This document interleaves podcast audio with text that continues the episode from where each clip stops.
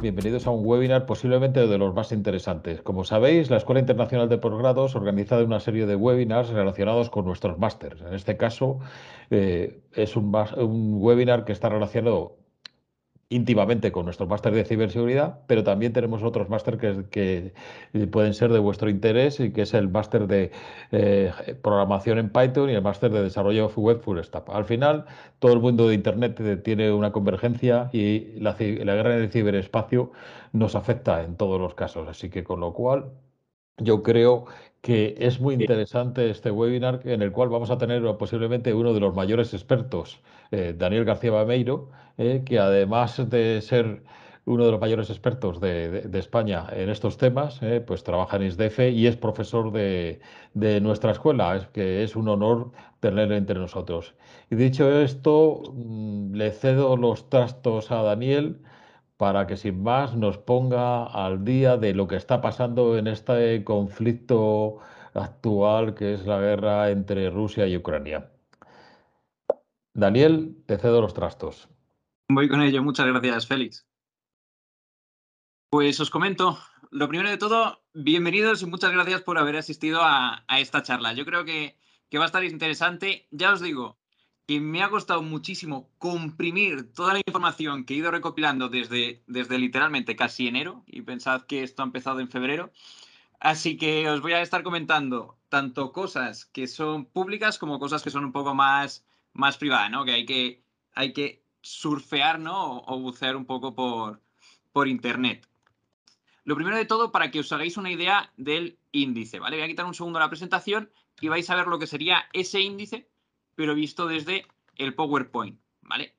Tenéis a la izquierda todas las diapositivas. El contenido, hay mucha chicha, ¿vale? No os preocupéis porque os prometo que va a ser súper ligero. O sea, a mí me gusta tener diapositivas, digamos que en poca cantidad para decir lo justo y necesario. Entonces, va a ser ameno, ¿eh? Prometido. Lo primero que vamos a ir viendo es simplemente qué dicen las noticias, ¿vale? Para que veáis lo que se dice y lo que pasa de verdad, porque ya ha habido momentos que que me frustra ¿no? al leer algún, algún titular. Vamos a ver un poco de contexto, solo por si acaso alguien no está familiarizado con el ámbito militar, ¿vale? Y a la vez con la parte ciber de ataque, ¿no? Veremos un poco de amenazas persistentes avanzadas con cada uno de los países y el que más nos preocupa y veremos grupos activistas, ¿vale? Donde comentaremos casos que no tienen que ver con este conflicto, pero que afectan. Luego después vais a ver casos concretos que están muy chulos. Veremos un poco lo que está en juego los países que están ayudando, ¿vale? Y con países es países que a lo mejor públicamente no lo dicen, pero por detrás se acaba viendo, ¿vale? Vamos a ver quién hay detrás de Rusia, porque Rusia no es gente que se aburre, ¿vale? Es gente muy preparada con sus grupos organizados y con sus entidades. Entonces vamos a ir viendo una a una con sus posibles grupos APTs.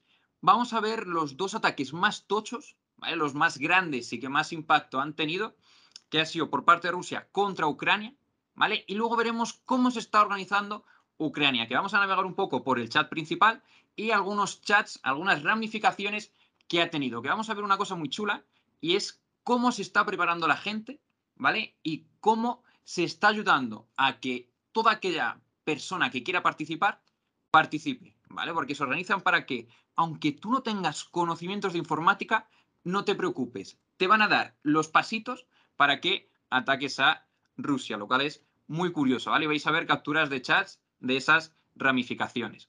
Os haré un warning, ¿vale? Porque hay gente detrás viendo que vosotros vais a atacar y ya os contaré. Eh, otro warning. Luego nos vamos a meter, ¿vale? Con la chicha esta vez, pero referente al hacktivismo, es decir, los ataques que se han realizado desde Ucrania contra Rusia, ¿vale? Y quien dice desde Ucrania dice, lo vais a ver en el mapa que tenéis arriba, esos países aliados que, bueno, se ocultan bajo ese, esa palabra de Ucrania. Luego os pondré algún tumpeo, ¿vale? Alguna página de Anonymous y demás a través del cual podríais vosotros descargaros la información, que por cierto hay que tener también cuidado con eso, ¿vale? Acordaros de la ley Mordaza. Veremos una de las batallas que se que surgió el 23 de febrero, que yo la viví y me encantó, ¿vale? Porque se suele decir que no hubo ciberguerra, pero hubo ciberguerra, ¿vale? Solo que en otro contexto y digamos con otra visión. Y finalmente yo me quiero meter con el último titular que he visto, que es, ¿podría haber un ciberataque en España? ¿vale? Yo os daré mi opinión que incluso nos vamos a meter, ¿vale? De lleno a una campaña de phishing que está surgiendo estos días que bajo mi punto de vista es como un vector inicial para un futuro ciberataque, ¿vale? Que vamos a meternos un poco de lleno en lo que sería ese servidor de ese ciberdelincuente, ¿vale? Y vamos a ver las empresas que se están viendo afectadas. Todo esto es que está pasando día a día, ¿vale? El, servidor y todo sigue activo. Y hay empresas eh, públicas, privadas, etcétera. Eso lo vamos a ver en la propia charla. Y luego, finalmente, ¿vale?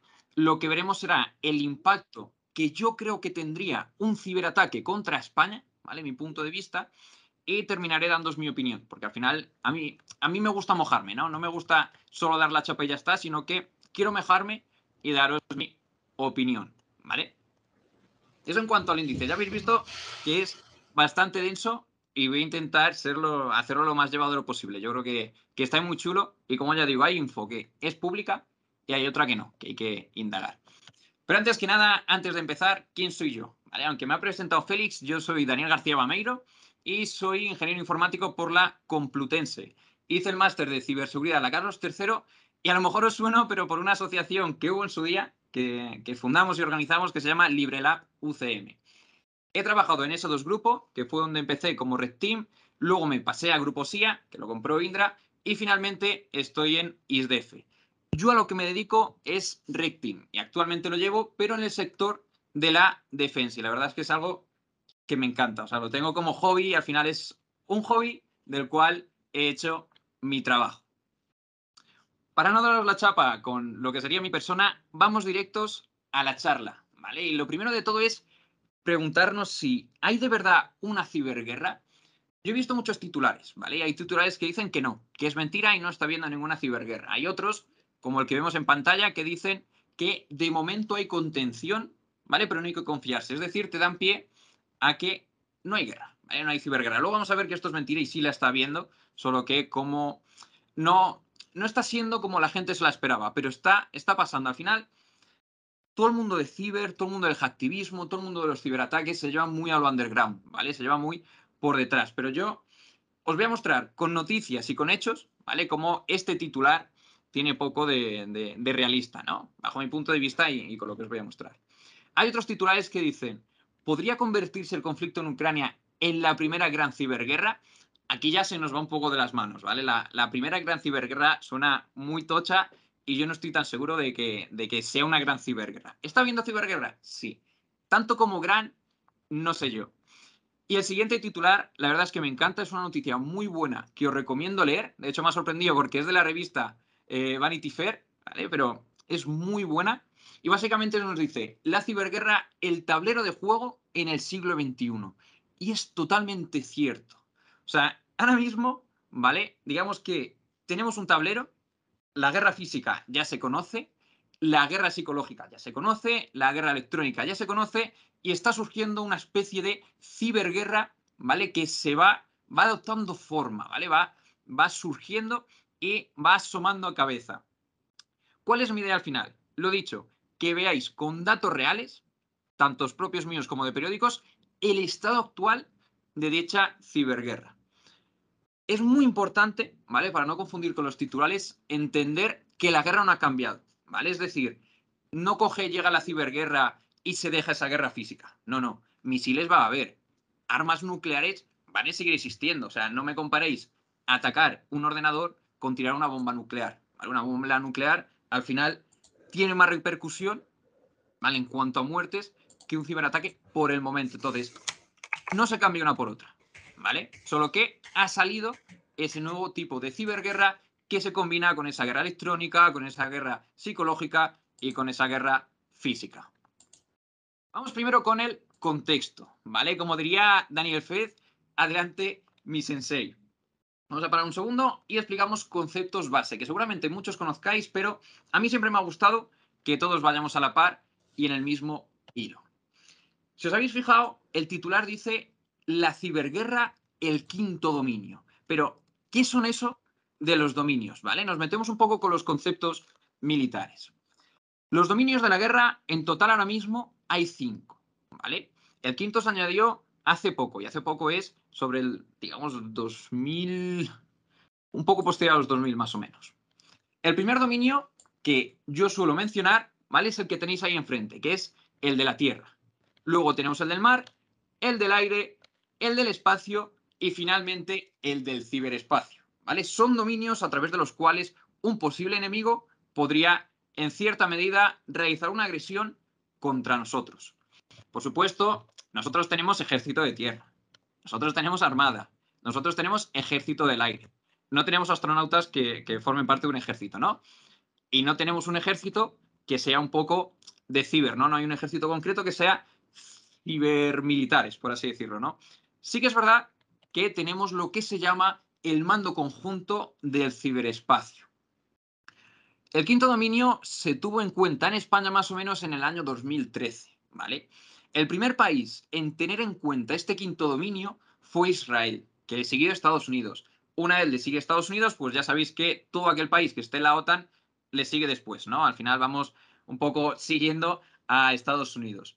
Está claro que los primeros tenían que ser Israel y Estados Unidos, o sea, fueron los que más han vivido un ciberataque porque lo organizaron ellos mismos. Acordaos de el ciberataque de Stuxnet, ¿no? Que no me meto con él porque yo creo que todo el mundo lo acaba conociendo. En el año 2013, ¿vale? Yo siempre en mi cabeza pienso en 2014. Yo, por aquella, el 2014 es cuando lo, lo descubrí, ¿no? Pero según Wikipedia es el 2013, surgió lo que se conoce ahora como el mando conjunto del ciberespacio, que anteriormente se llamaba mando conjunto de la ciberdefensa. La verdad es que a mí me gustaba más el nombre antiguo, porque ciberdefensa suena como, como, más imponente, ¿no? Este mando, ¿vale? Actualmente está comandado por el general de división Rafael García, para que tengáis nombre y podáis ahí buscar.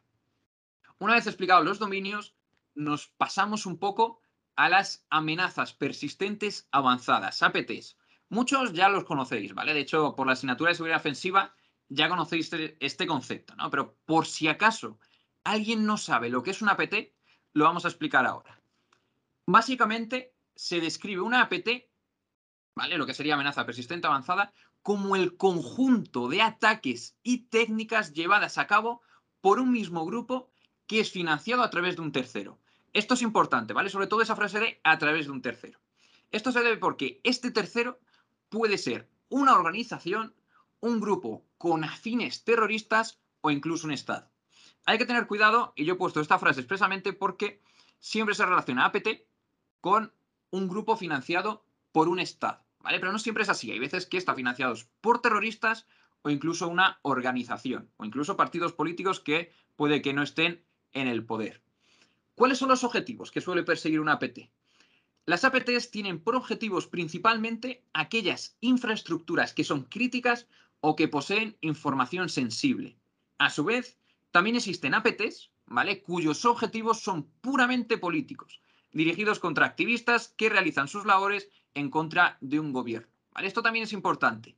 Las APTs siempre se está viendo que atacan estados, pero no siempre es así. También atacan a lo que sería activistas o incluso grupos concretos o incluso empresas. ¿vale? Esto es importante que sepamos todos estos conceptos.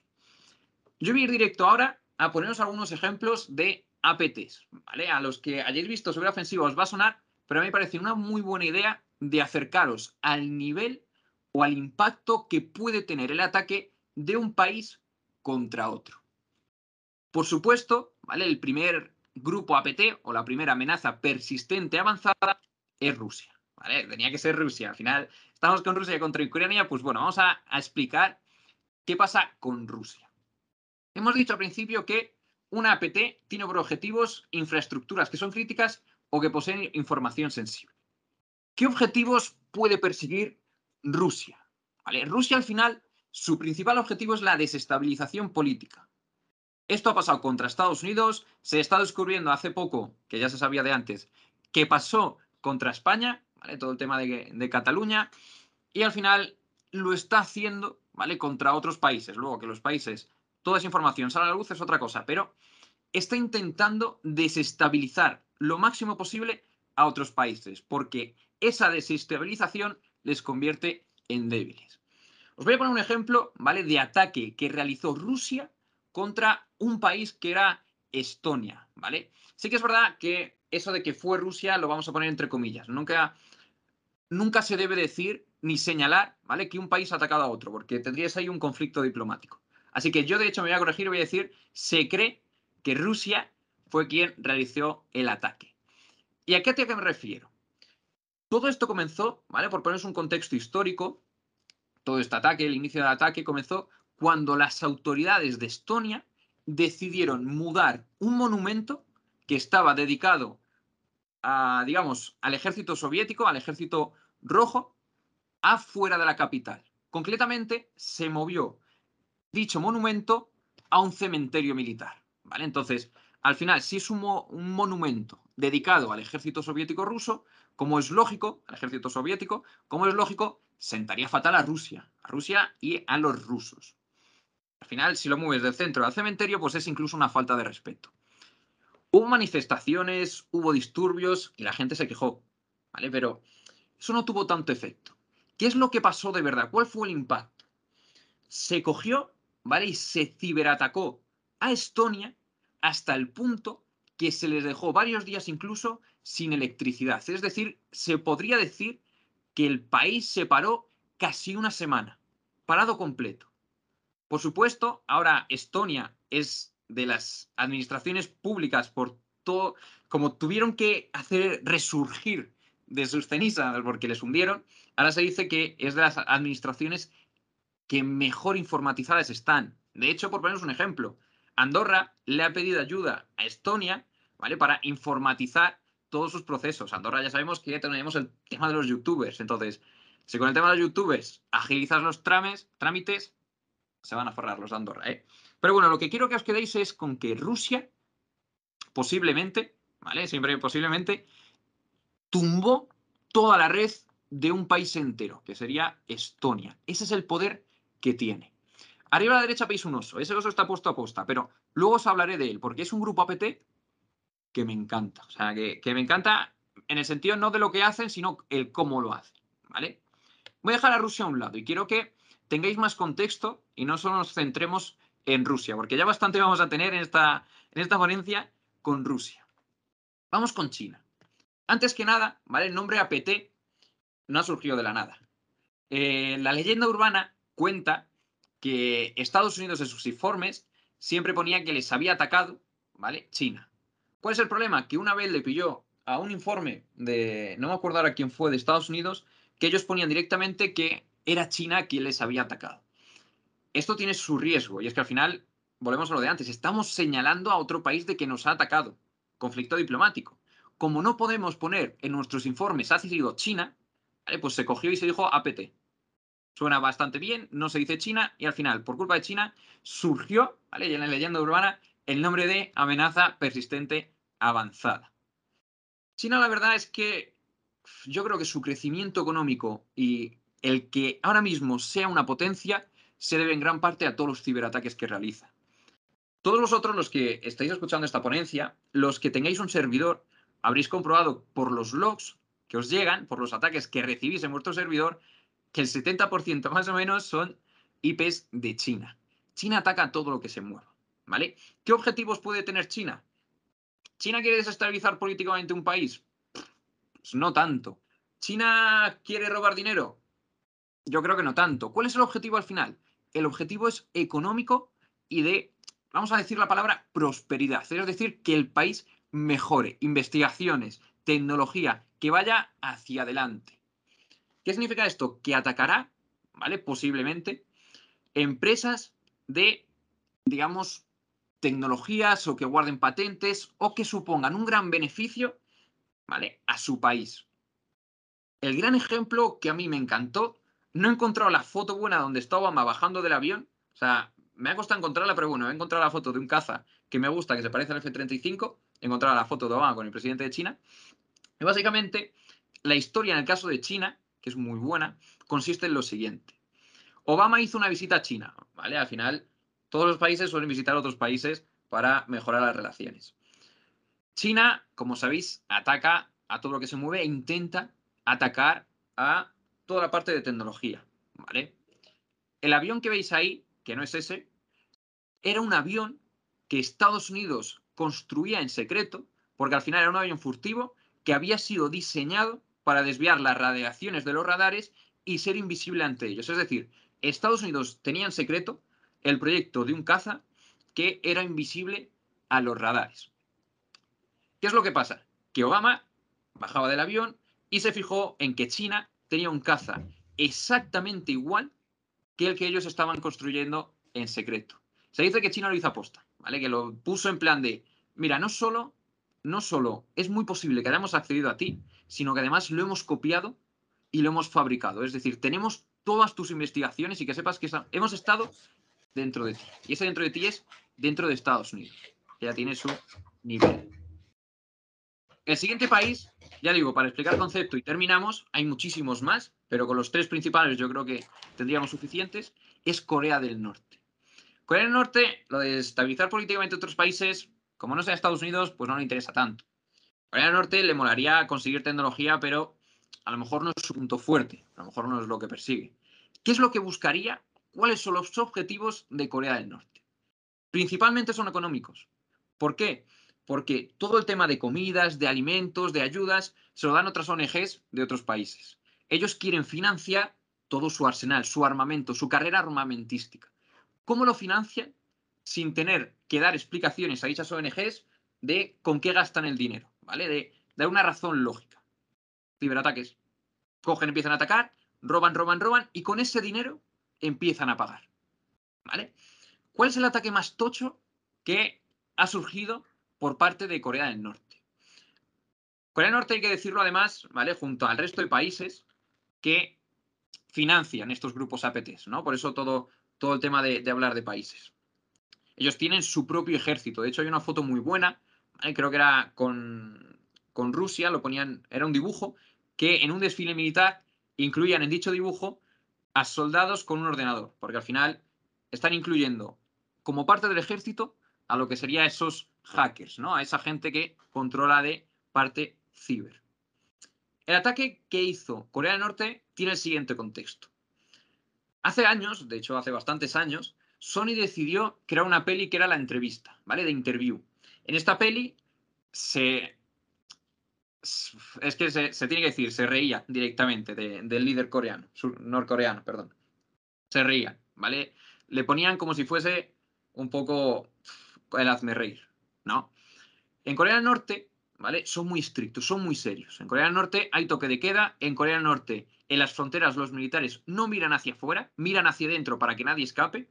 Y en Corea del Norte, tú no puedes dar la espalda a su líder, ¿vale? A Kim Jong-un. Tú no puedes darle la espalda, pero no solo a él, a cualquier cuadro que haya de él. Hay que tener un respeto, ¿vale? De hecho, hasta, hasta tienen X corte de pelo concreto, es algo muy serio. Que coja Sony y se ría de su líder es una falta de respeto tremenda para ellos. Entonces, ¿qué pasó? Que es muy posible que fuese Corea del Norte quien atacó Sony. Casualmente, después de esta película, Sony fue atacado se publicaron todos los guiones, tanto de películas antiguas como de películas que todavía no se habían estrenado. Se publicaron cuánto cobraba cada actor. Se publicó información de chats, es decir, se hizo un volcado completo casi de la empresa de Sony.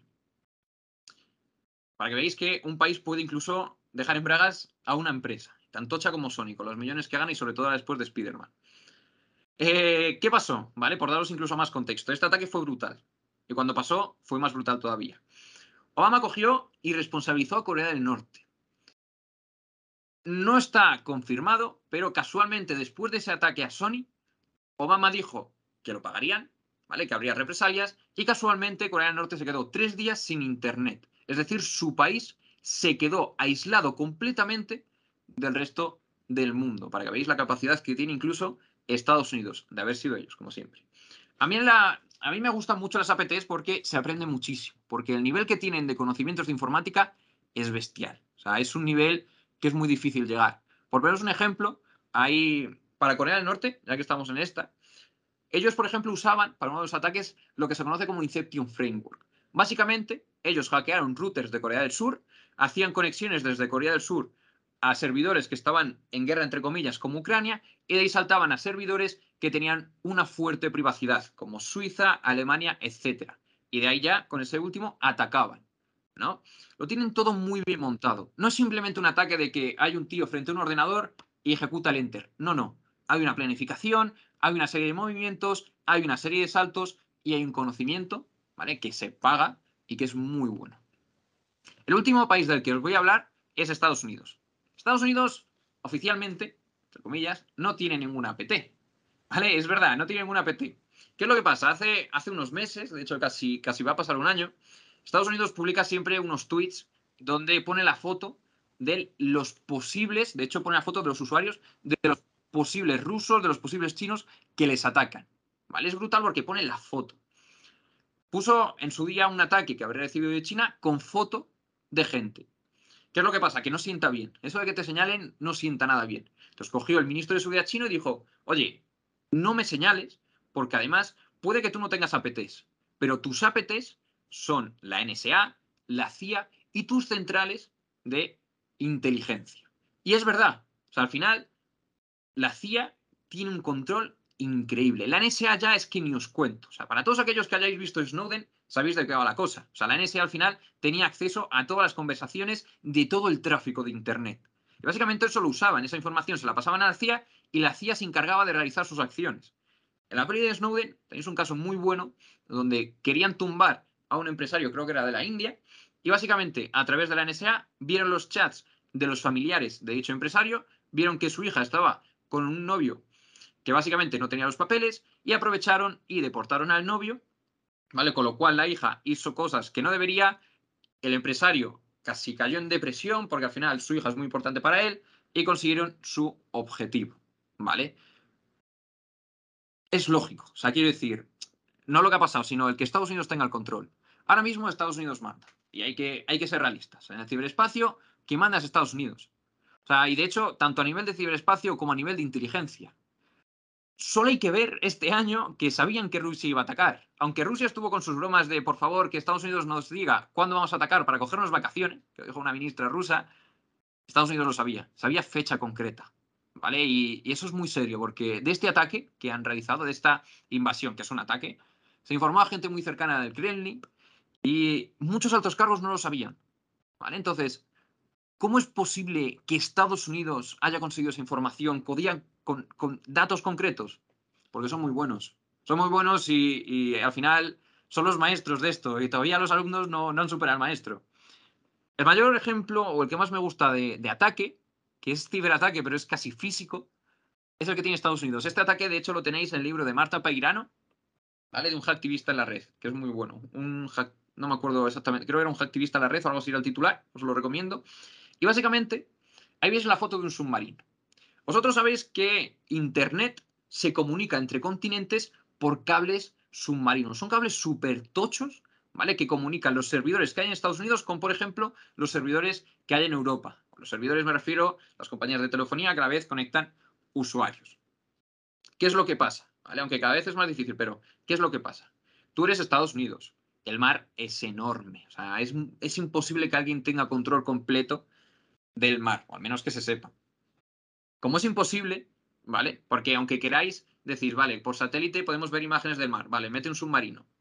¿Cómo consigues tener un satélite que esté pendiente de a lo mejor un submarino que está no sé cuántos metros bajo el agua? No puedes, no, no es viable.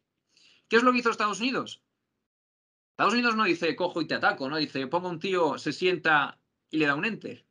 No, no, él dice, mira, hay cables de internet, man in the middle de toda la vida, cojo un submarino, me voy a uno de los cables que recorre Internet, lo corto, pincho y extraigo toda la información. No me hace falta atacar. Yo cojo mi submarino, tengo un ejército increíble, pincho cable y ahora ya tengo toda la información. Y esto se les pilló, ¿eh? y se, hubo denuncias y todo, pero es un caso real. Y es muy bueno. Y es que al final es lo que decíamos, Estados Unidos es quien manda. O sea, todos nuestros datos son suyos. Ya no solo por tema de Android, por tema de Google o de Apple o, de todo. O sea, todo lo que usamos es, americano. O sea, todo lo que usamos Internet es americano, hasta Microsoft es americano. De hecho, por ley, la ley patriota creo que se llamaba, ellos obligan a que todos los servidores que hay en Estados Unidos puedan ser accesibles por el gobierno. Que básicamente, si de repente Telefónica tiene un backup en, Estados Unidos, pues es muy posible que el gobierno pueda acceder. Si de repente Facebook pues tiene su backup de Europa, que ahora de hecho se ha, se ha aceptado el compartir datos en Estados Unidos, pues Estados Unidos va a poder acceder. ¿Vale? Aunque hayan dicho ahora mismo que de hecho, yo creo que lo han dicho en modo broma, que Estados, la NSA no va a acceder a los datos de los europeos, no se sabe lo que van a hacer por detrás, ¿vale? Entonces es muy posible, yo quiero pensar que sí, que lo van a acceder, como han hecho toda la vida. Dejando un poco el tema de las APTs, ¿vale? Ya hemos visto países grandes, ya hemos visto la potencia que puede tener un ciberataque, ya hemos visto cuán potentes son estos países. Pasamos un poco, ¿vale? A, a lo que serían grupos hacktivistas, que al final es, ¿solo los gobiernos atacan? Hemos visto que las APTs había un tercero, ¿vale? Incluso ya no es APT, sino los separamos un poco y marcamos un grupo nuevo. Los definimos como los grupos hacktivistas. Yo os he puesto tres. No son los tres más actuales, son viejas glorias, ¿vale? Son viejas glorias, pero quizás son las más conocidas, o al menos las que yo creo que más impacto han llegado a tener. A vuestra izquierda tenéis Anonymous. En medio tenéis a Overmind, que a mí me gustaba. Como niño rata que yo era, a mí me gustaba. Y luego tenéis a Lulzek a la derecha, ¿vale? Que era hackear pero con estilo. O sea, tenía, tenía su toque. De hecho, el propio logo es que lo dice todo. Eh, al final, colaborar con alguno de estos grupos no es tan difícil, ¿vale? Y, y creedme que meterse a alguno de ellos no es tan difícil. Muchas veces basta con buscar un hashtag OP y la operación que se esté llevando a cabo. OP Cataluña, OP Ucrania, OP lo que fuere, ¿vale? Sí que es verdad que tened cuidado, ¿no? Porque al final estos grupos, por la, por la ley Mordaza que surgió en su día, se consideran terroristas. Vamos a ponerlo entre comillas, todo muy entre comillas, ¿vale? Habría que leerlo bien en el artículo, pero se te podría considerar terrorista por estar, por ejemplo, en el chat de un grupo de hacktivismo como pudiera ser Anonymous. Entonces hay que tener mucho cuidado con esto. Y luego nos meteremos el de Ucrania y veremos algunas cosas a tener en cuenta de cómo, cómo se nos puede fichar, que, que es muy fácil. Entonces hay veces que es mejor, es mejor no hacer nada o estar muy seguro de lo que estamos haciendo. Pero ¿Qué es el hacktivismo? ¿Vale? Por si acaso.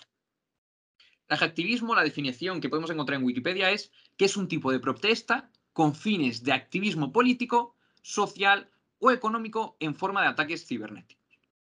Yo os doy mi definición, ¿vale? Yo al final lo defino como que el hacktivismo es una forma de manifestarse a través de los conocimientos de informática que posee el usuario que quiere ejercer una demanda social.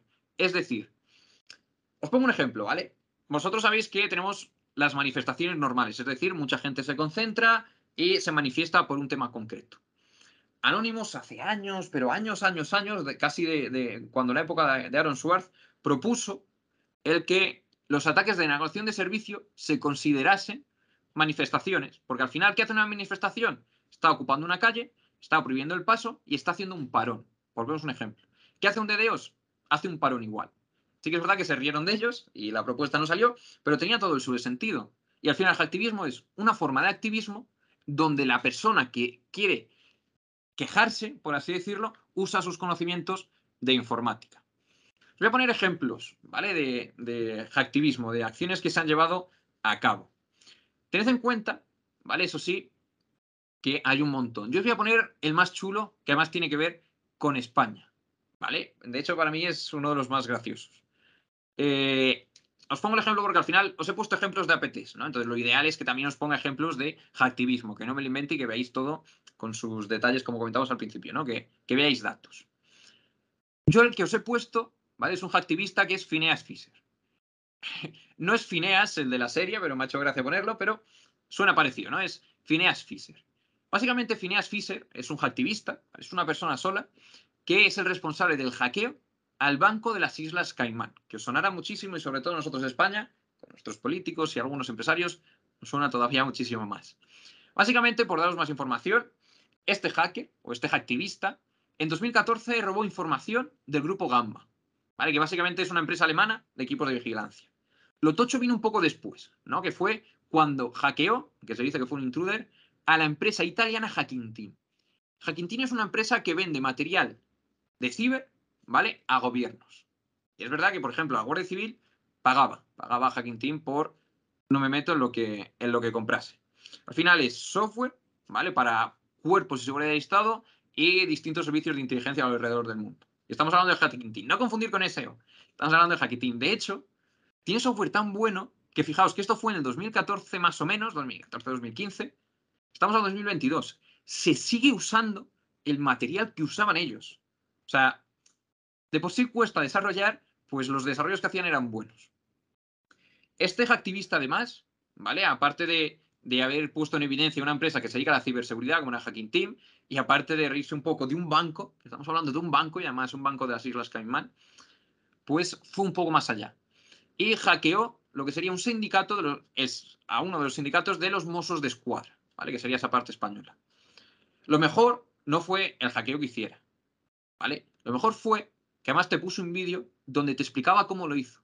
Y además, en el vídeo, ah, lo está haciendo en Linux, el nombre del usuario es Chema Alonso. O sea, literalmente pone Chema Alonso, que el pobre Chema tuvo que decir, oye, que no he sido yo, para, desmentir eh, que ese vídeo pudiera tener referencia a él, ¿vale? Al final, reventó a, se puede decir que reventó hasta los mozos de escuadra.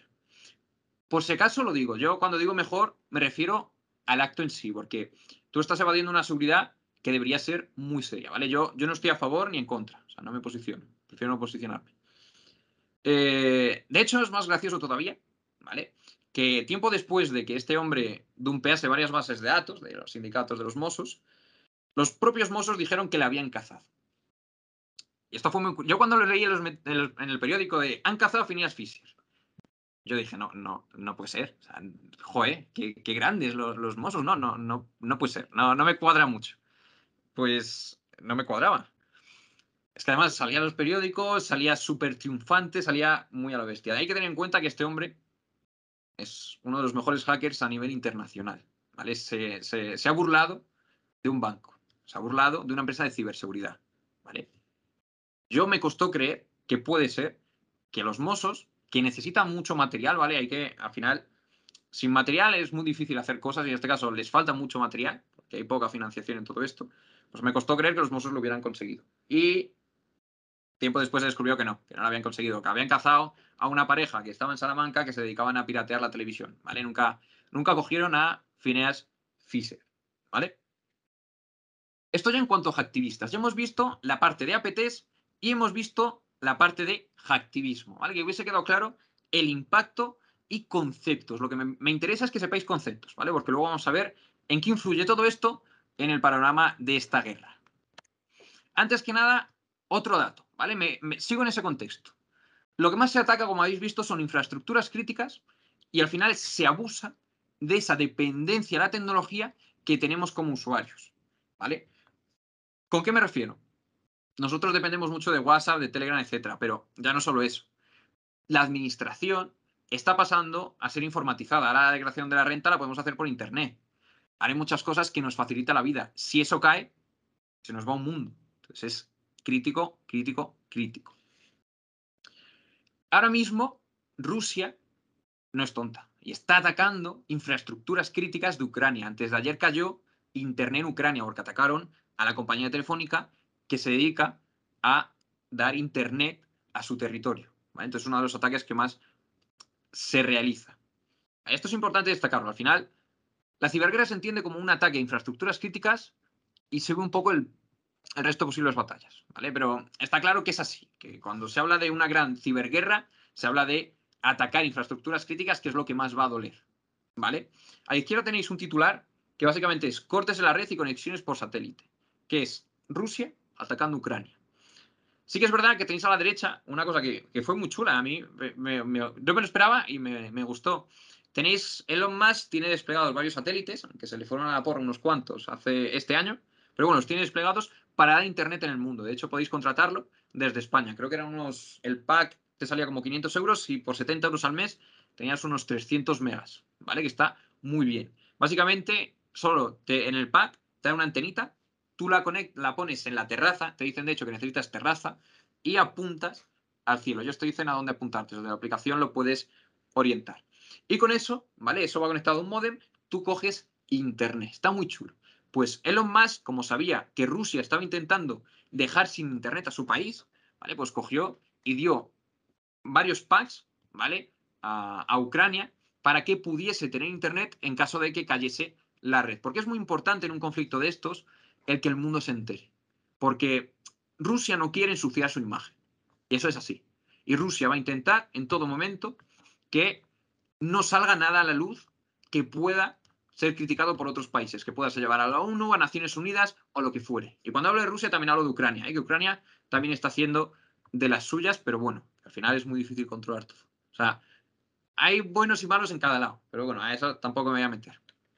Pero para que sepáis que está ahí, y de hecho, Europa debería, y yo creo que ya por fin ha despertado este año, crear también su propia red de satélites. O sea, no, no tiene sentido que otros países la tengan y hablamos de red, red, ¿vale? Y que nosotros no. Al final nos estamos quedando atrás, pero a pasos agigantados, ¿vale? Pero este año parece que van a cambiar las cosas.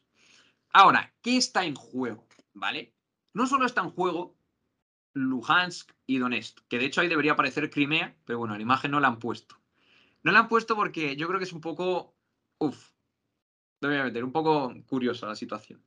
Aquí os he puesto dos bandos, que es Ucrania y Rusia, que son los que supuestamente están en ataque. Y pudiera parecer que la guerra está entre estos dos países, pero no es así, ¿vale? Siendo realistas, esto no es así, no es Rusia contra Ucrania, es Rusia, a lo mejor otro, no lo voy a meter ahí, contra Ucrania y a lo mejor otro, que ese otro incluye a la OTAN y a países como Israel, Estados Unidos, Reino Unido, etcétera, incluye a la Unión Europea, incluye a otros países. ¿Por qué he puesto este map? Porque al final esta guerra hay mucho en juego, hay muchísimo más en juego. Y en la ciberguerra, más todavía. Hay mucha gente e incluso hay expertos de ciber, ¿vale? Que están ayudando a Ucrania. Entonces hay expertos de ciberseguridad apoyando a Rusia, que los financia, y a su vez han cogido algunos y de X sitios, como pudiera ser la OTAN, y están ayudando a Ucrania. ¿Vale? Entonces, si de repente Rusia tira el sistema de Ucrania, uff, se supone que hay gente muy buena, y hablamos de gente muy buena, ¿vale? Gente con unos conocimientos que, uff, o sea, esa gente daría hasta incluso miedo. Pues si de repente Rusia tira a Ucrania, joder, para haberlo conseguido contra esa gente que tiene esos conocimientos, ya puede saber Rusia, ¿no? Y viceversa pasaría. Entonces, hay mucho juego. Y yo esto no me lo invento, ¿vale? El hecho de que le estén apoyando a Ucrania, yo os he puesto las imágenes y no tenéis un titular, pero si queréis lo podéis buscar, ya no solo con Ciber, sino que, por ejemplo, a Zelensky, Estados Unidos le dio un teléfono para que se comunicase por satélite con ellos e informarles de todo lo que iba pasando. Entonces, está habiendo mucha ayuda. No hay soldados combatiendo, pero sí que hay ayuda. Ya no solo el armamento, sino temas de inteligencia y conocimientos ciber, ¿vale? Entonces hay mucho en juego. Ahí es que yo no sé, a lo mejor con mis palabras no me lo puedo explicar, yo en mi cabeza sí que me entiendo, pero sí que me gustaría que quedaseis con eso de que lo que pase ahora va a marcar un, hito histórico. Y es verdad, y a mí no me gusta esto decirlo porque suena como intentar darle como más emoción, pero, pero es que es así. O sea, la, la ciberguerra que se está librando ahora es un momento épico en la historia y es una pena. Yo por eso me cabreaba tanto cuando veía la televisión que apenas se informe. Y cuando se informa, se informa mal. O sea, el otro día, no sé si fue bueno, no me voy a meter con, la cadena de televisión por si acaso, pero decían que no había ciberguerra. Y el tío decía que no, que como no había ataque a infraestructuras críticas, no había ciberguerra. Y es en plan de, pero, pero, a ver, vamos a ponernos caso a caso. Yo ahora os voy a enseñar dos ataques que han ocurrido contra Ucrania. Yo, habéis visto ataques, como por ejemplo de que se caiga Internet. Y es que ya no solo eso, las redes sociales son un arma. Son un arma de propaganda que ahora mismo quien está ganando esa propaganda, al menos en la parte de Occidente, y en algunos otros países, si nos metemos con ello, es Ucrania. ¿Vale? De hecho, se suele decir que para ver todo este conflicto, lo ideal no es que veamos noticias de medios europeos ni de medios rusos. Lo ideal es que cojamos una VPN o incluso sin VPN nos conectemos a países que estén un poco en medio, la India, lo que fuere, ¿vale? Para ver exactamente lo que de verdad está pasando. Una vez visto los dos bandos, porque está claro que se podría decir que es así, empezamos con el bando ruso. ¿Vale? El bando ruso básicamente tiene varios grupos APTs. Una APT está financiada por alguien. En este caso, los que voy a enseñar yo, ¿vale? Están financiados por el Estado. Tiene su sentido. Muchos lo sabéis, ¿vale? Ya no solo por seguridad ofensiva, sino yo creo que también sale las noticias, que mucho del malware que existe, ¿vale? Directamente, si se decompila y se observa, hay ciertos elementos que si detectan que la configuración del teclado es en cirílico, es decir, si el idioma es ruso, no se activan. ¿Por qué? Porque no vas a matar a quien te da de comer. Entonces, Rusia es muy inteligente. Rusia ha cogido y ha dicho, mira, si atacas a otros y no te pillan, en plan muy grave, haz lo que quieras. Con que no me ataques a mí, lo que quieras, carta blanca. ¿Que necesitas ayuda? Toma, te doy ayuda. De hecho, después se ha visto con grupos como Conti que hasta la FSB se pone en contacto directo con estos grupos. La FSB sería un grupo de Rusia, un grupo público, ¿vale? un ente público. Entonces, vamos a empezar primero a describir qué entes públicos, con públicos me refiero asociados al Estado, ¿vale? ¿Qué entes hay asociados a Rusia? El primero de todos es el SVR, que básicamente es el Servicio de Inteligencia Exterior de la Federación Rusa. Este servicio tiene como APT registrada conocida a COSIBIAR, ¿vale? Vais a ver que todos tienen el BEAR, todo tiene el oso porque Rusia se, relaciona con ese oso. Ya habéis visto que esto es como decir, por ejemplo, que eh, el CNI paga a un grupo para hacer X acciones, ¿vale? Es decir, que Rusia, a través de su servicio de inteligencia exterior de la Federación Rusa, que a lo mejor son ellos mismos, estarían realizando ataques contra otros países con el objetivo de una desestabilización política. ¿Vale? El siguiente, ¿cuál es? El FSB. El FSB es el Servicio Federal de Seguridad de la Federación Rusa. ¿Qué grupos APT se han relacionado con este servicio? Berserk Bier y Venomus Bier. ¿Vale?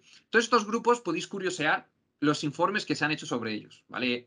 Al final, identificar un grupo APT es muy difícil, pero se puede hacer. Yo, de hecho, me acuerdo de leer un informe, creo que era para era un informe de una APT china, que básicamente una de las cosas que argumentaban de que fuese China era que los ataques se producían en el horario laboral chino. Es decir, a partir como de las 12 de la noche hasta las 6 de la mañana en China, no había casi ataques.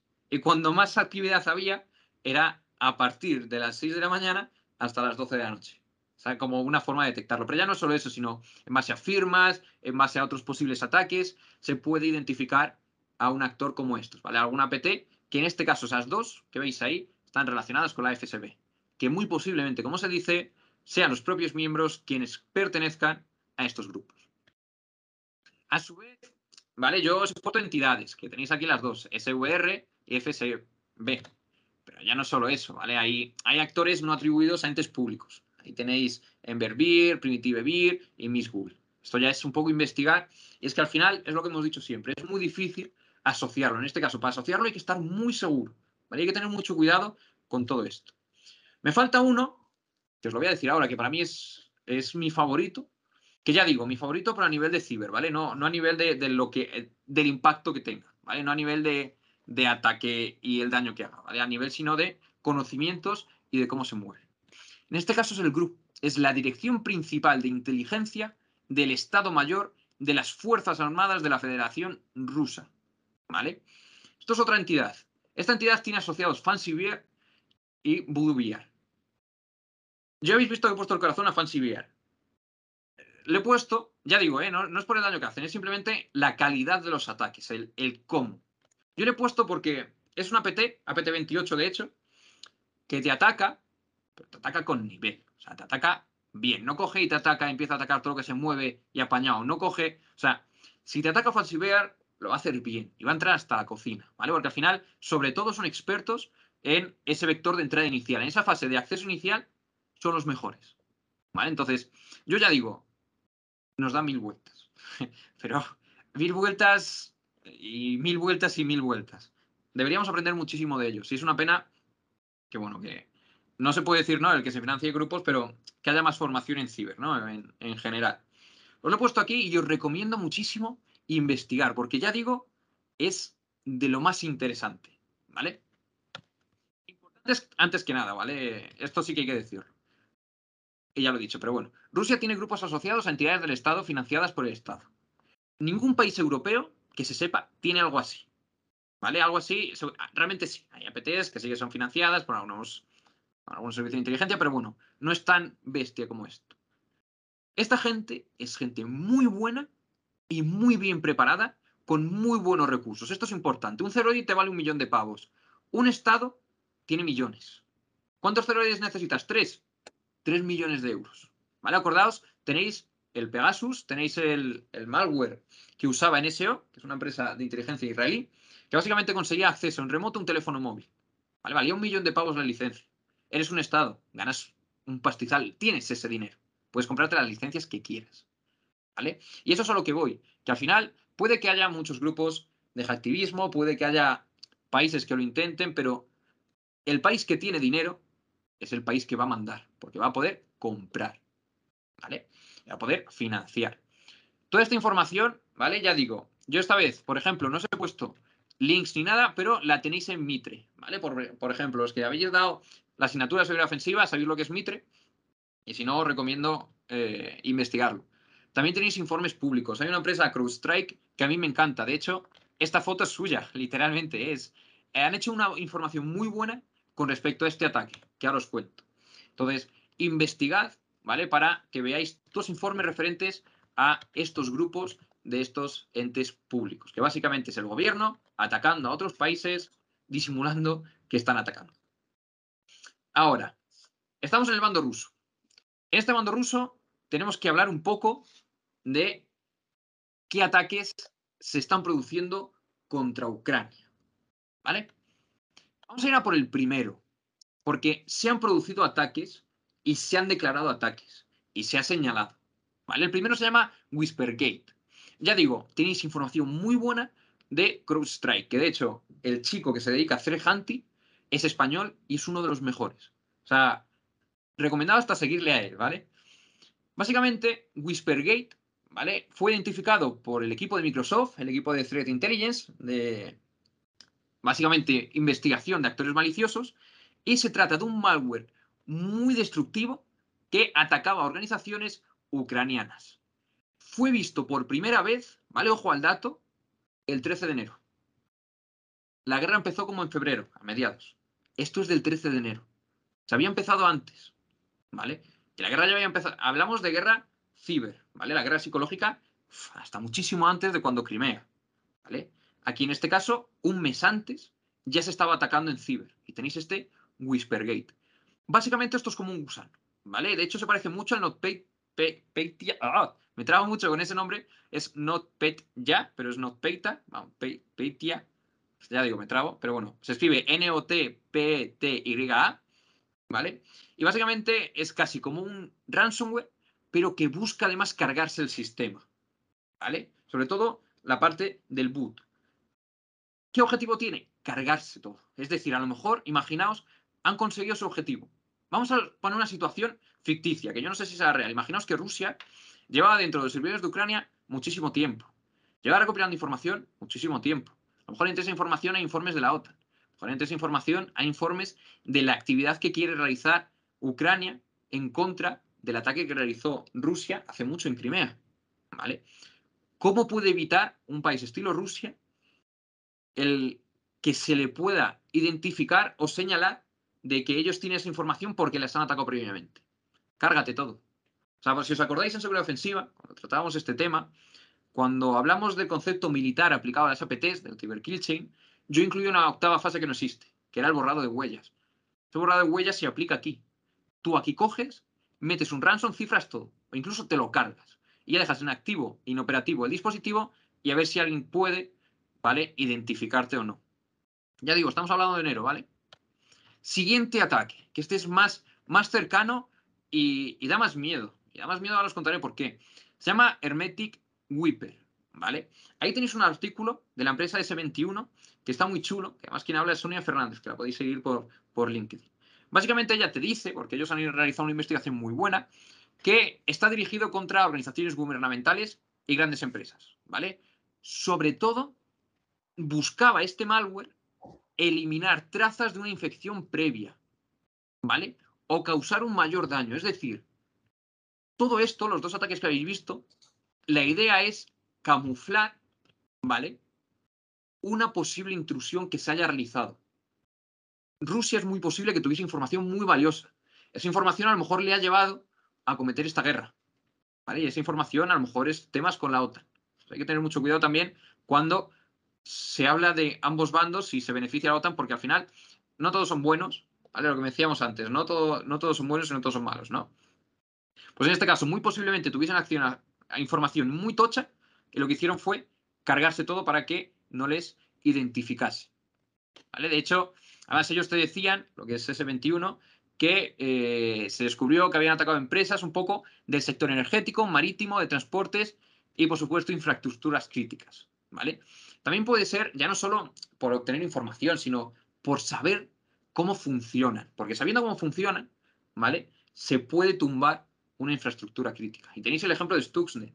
Todo el tema del armamento nuclear iraní, ¿vale? Que entendiendo cómo estaba funcionando, entendiendo un poco ese funcionamiento, de ese enriquecimiento del uranio, se entendía cómo podías manipular, ¿vale? Su proceso para que fuese más lento de lo normal y tardase mucho en llegar a su resultado. Básicamente este malware, ¿vale? Borra todos los datos del sistema que infecta. O sea, es tan peligroso que los datos, una vez eliminados, no se pueden recuperar. Y esto, esto vino antes de los ataques de negación de servicio. ¿vale? Es decir, después de este malware, vinieron esos ataques que hizo Rusia contra Ucrania. Todo esto ya digo, ¿vale? Aunque me repito todo el rato, entre comillas, ¿vale? Siempre es posible, no se puede señalar, que es, es fácil en este caso señalar, pero no señalemos. Rusia después de esto realizó muchos ataques de negación de servicio. Aquí siempre, vamos, aquí me gusta referenciar a Mr. Robot, ¿vale? Porque curiosamente Mr. Robot es una serie que aunque tiene mucho de ficción, eh, se, se, usó a gente muy buena de Ciber, ¿vale? Para aconsejar ciertos matices. De hecho, acordaos que algunos puntonium que había en la serie, si tú te metías a investigarlos, eran reales, o sea, los habían creado a posta para darle ese, ese toque. En este caso, uno de los primeros ataques, la primera temporada, se veía como F Society atacaba, hacía una denegación de servicio contra lo que era la empresa de, Elliot, ¿vale? Y si os acordáis, Elliot, una de las cosas que dice es que es un ataque de distracción. ¿Qué se cree de SDDOS? Se cree también que es distracción, que es básicamente corromper el sistema y estás débil, te lo inundo con denegación de servicio para que te tardes más, ¿vale? En trabajar y pueda yo infectarme cuanto más mejor. ¿Qué es lo que yo destaco? ¿Qué es lo que a mí me parece crítico? A mí me parece crítico que si uno investiga, de hecho esto lo describió la empresa ESET, ¿vale? ESET para mí es uno de los mejores antivirus que hay. En sus investigaciones se cree que este malware lleva escondido desde diciembre. La guerra fue en febrero. El malware lleva desde diciembre.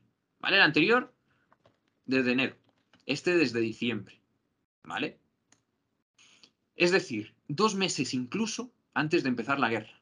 Que por cierto, para que veáis todo esto, que todo esto no os pille de nuevas, ya sabéis que se ha desconectado Rusia del SWIFT. La ministra de Rusia, el año pasado, en mayo, más o menos, ya dijo que Rusia se iba a preparar por si acaso le expulsaban del SWIFT. Mayo del año pasado. Es decir, Rusia lleva casi un año mínimo preparándose para esto. Rusia, viendo este malware, lleva más de dos meses preparándose para esto. ¿Vale? Esto no pilla de nuevas. A lo mejor a nosotros sí, porque no tenemos esa información, pero a quien es bueno, bueno, no pilla de nuevas. ¿Vale? Ahora, bando ucraniano. Son las siete y media, ¿vale? El bando ucraniano es de lo más chulo porque ahí entra todo el tema de cómo se están moviendo, todo el tema de Anonymous, todo el tema de algunos ataques que se han ido realizando por otros grupos activistas, pero me lo voy a saltar. No me matéis, ¿vale? Porque os prometo que lo retomamos en una ponencia para la próxima semana, ¿vale? Y ya veremos todo el tema de este bando ucraniano, que es que además son 30 diapositivas, ¿vale? Llevamos 36, por eso digo, el tema del bando ucraniano es que da mucho juego, pero mucho, mucho, mucho. Yo lo voy a saltar y me voy a ir a la chicha, ¿vale? Y con la chicha me refiero que voy a ir directo a la parte de España. Ya veis que tenéis hasta capturas de algunos chats de Anon y la cronología de esos ataques, ¿vale? Pero lo dejo para la próxima semana. No me matéis, prometo que, lo daré, ¿vale? Que, que, lo veréis. Es que mirad, desde la 36, todo esto, ¿vale? Entonces, Próxima semana, prometido, os cuento todo ello con los dumpeos que ha habido, con los ataques que ha habido, con datos concretos y con grupos concretos. Que ahí tenéis la información de esas ramas que se pueden investigar. Me voy directo a la siguiente pregunta, ¿vale? que para mí es lo más importante y me voy a comer como unos 10-20 minutillos, ¿vale? No, os prometo que no os quiero quitar más tiempo para que no acabéis, como le digo a mis alumnos, matándome, que, al final me rollo hablar y no paro. La pregunta es, ¿podría haber un ciberataque en España? Esta es una pregunta que se lleva haciendo toda esta semana, ¿vale? De hecho, la gente se la lleva haciendo desde que salió un artículo del español donde el CNI alertaba de un posible ciberataque. ¿Vale? Esto se viene a venir desde hace tiempo, ya no es solo esta semana. Aquí os pongo noticias, ¿vale? Para que me creáis. Esto es de la Junta de hace unas tres semanas, o sea, de la Junta de, es el mismo periódico español, ¿vale? Pero de Castilla y León, que hace tres semanas avisaba la Junta de Castilla y León que había que cambiar las contraseñas ante un posible ciberataque ruso, ¿vale? Todo esto viene desde el Centro de Supercomputación de Castilla y León. Alguno, si sois estudiantes de alguna universidad, estilo la Politécnica o la Carlos III, cosas así, bueno, la Carlos III no estoy tan seguro.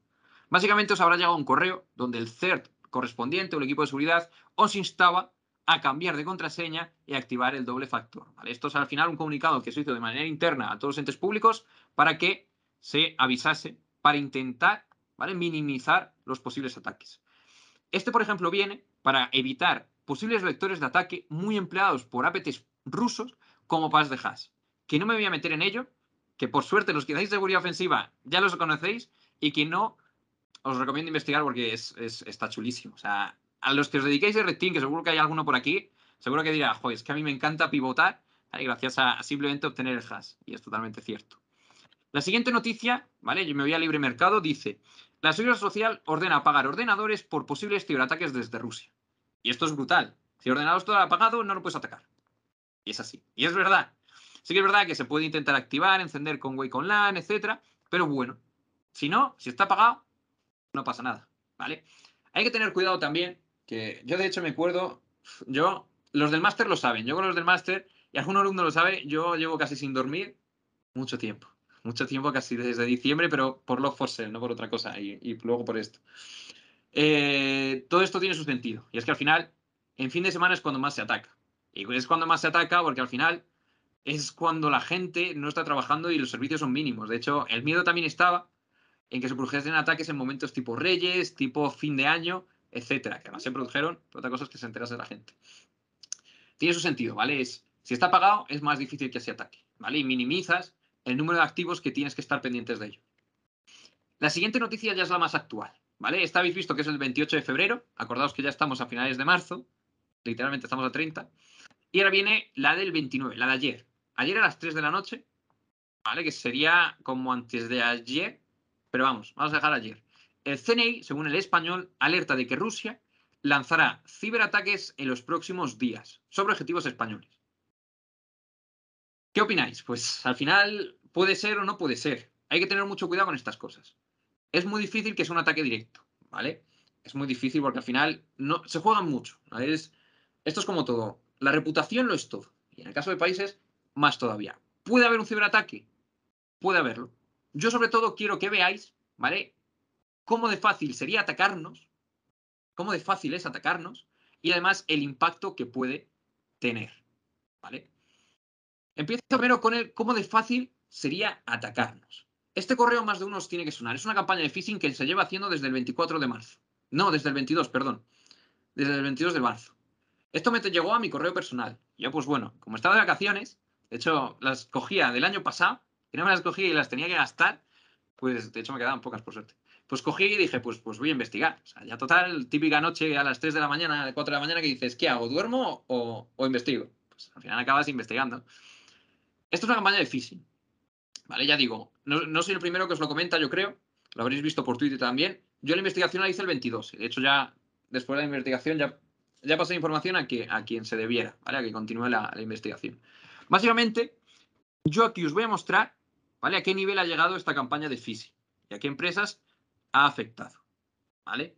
Vamos a ver ahora en directo. Voy a conectar mi Linux y vamos a ver este phishing a dónde nos llega. Todo esto es público, ¿vale? Para, para evitar temas legales, solo se va a mostrar lo que sería ese acceso a esa información pública, ¿vale? Y así se ve cómo de fácil es atacarnos y cuántas empresas están afectadas. Que yo ya os digo que rozan las 2.000. 2.000 empresas públicas y privadas de este phishing. Que este phishing, yo tengo la teoría, ¿vale? Que se está usando como pre a lo que sería esa fase. Esta diapositiva es de seguridad ofensiva. Ahora la cogió porque me viene mm, pal dedo, o sea, tal cual. Para que veáis. La, asignatura, la verdad es que está muy actualizada. Y en este caso, estas son las cuatro primeras fases de lo que sería de ciberkilching, ¿vale? La tercera fase es la fase de entrada. Esta fase tiende a buscar un vector de entrada. Y eso se va a hacer a través de phishing. Phishing es muy raro. Es un phishing que no te intenta infectar con malware y solo se dedica a recopilar correos Pero es que no solo eso, sino que se dedica a recopilar correos identificando que sean españoles, ¿vale? Es decir, desde direcciones IP españolas para identificar activos españoles y además te identifica la empresa, ¿vale? Y además te identifica desde dónde te conectas y además identifica si la empresa a la que se envía el correo te tiene bloqueado, es decir, si ha detectado tu phishing. ¿Vale? No sé si, si sois conscientes de esto, es decir, es un phishing que parece súper normalillo, de los típicos, pero casualmente, ¿vale? Te ha recopilado todos los correos de españoles de infraestructuras que son públicas y privadas, detectando si otro posible correo que a lo mejor vaya con malware lo va a detectar el filtro que hubiere o no detecta. ¿Vale? Ya digo, ahora, ahora, ahora nos ponemos con la Linux y lo vemos. ¿Cómo de grave sería un ciberataque contra España? Es decir, ¿cómo nos afectaría? Aquí tenéis un ejemplo de un ataque. Un, un ciberataque se sufrió el 9 de marzo de 2021, ya pasa un año. Se atacó en su día el SEPE. ¿vale? Al final, el SEPE se puede decir que es un poco esa oficina de empleo, ¿vale? Que básicamente, según el Ministerio de Trabajo, eh, ellos aseguraban que el pago de prestaciones no se va a ver afectado, se había afectado. Hay que ser realistas. De hecho, el ataque, ya digo, fue el 9 de marzo. Ahí veis arriba a la derecha que se tardó dos semanas en recuperarse. Yo la información que tengo es que se tardó más. Pero bueno, la oficial, según las noticias, fue en dos semanas. Y luego tenéis a Business Insider que te dice, ¿vale? Que para el 20 de abril, mes y medio después, se dio el incidente por resuelto a pesar de que todavía quedaba trabajo por hacer. Es decir, incluso un mes después seguía todo patas arriba. ¿Vale? Se supone incluso que meses después se trabajaba hasta con Excel, porque la, interfaz había ciertas cosas que no funcionaban. Y había información que había que coger de forma manual. Si te para algo como el SEPE, toda esa persona que está parada o que, digamos, se ve afectada por temas de trabajo, ¿qué hace? Colapsas el sistema. Colapsas el sistema y surge el caos. ¿vale? No te hace falta que surja el caos con la electricidad. No te hace falta que surja el caos con los alimentos. Ya está surgiendo de por sí. ¿Qué puedes hacer? Pues algo que afecte más al bolsillo como a la parte de trabajo. ¿O qué más puedes hacer? Pues a lo mejor a las compañías de teléfono. ¿Vale? ¿Cómo grave sería? Nos pararía completamente. Tenemos una dependencia muy grande de la tecnología y tenemos una seguridad muy mínima. Y es una pena porque se debería invertir muchísimo más. Que sí que es verdad que este año se va a invertir una cantidad de pasta brutal, pero yo creo que se debe invertir todavía más, ¿vale? Se debería tomar en serio ese, esa quinta división, ¿no? Ese, ese quinto campo. Así que ya veis que puede ser muy crítico para nosotros.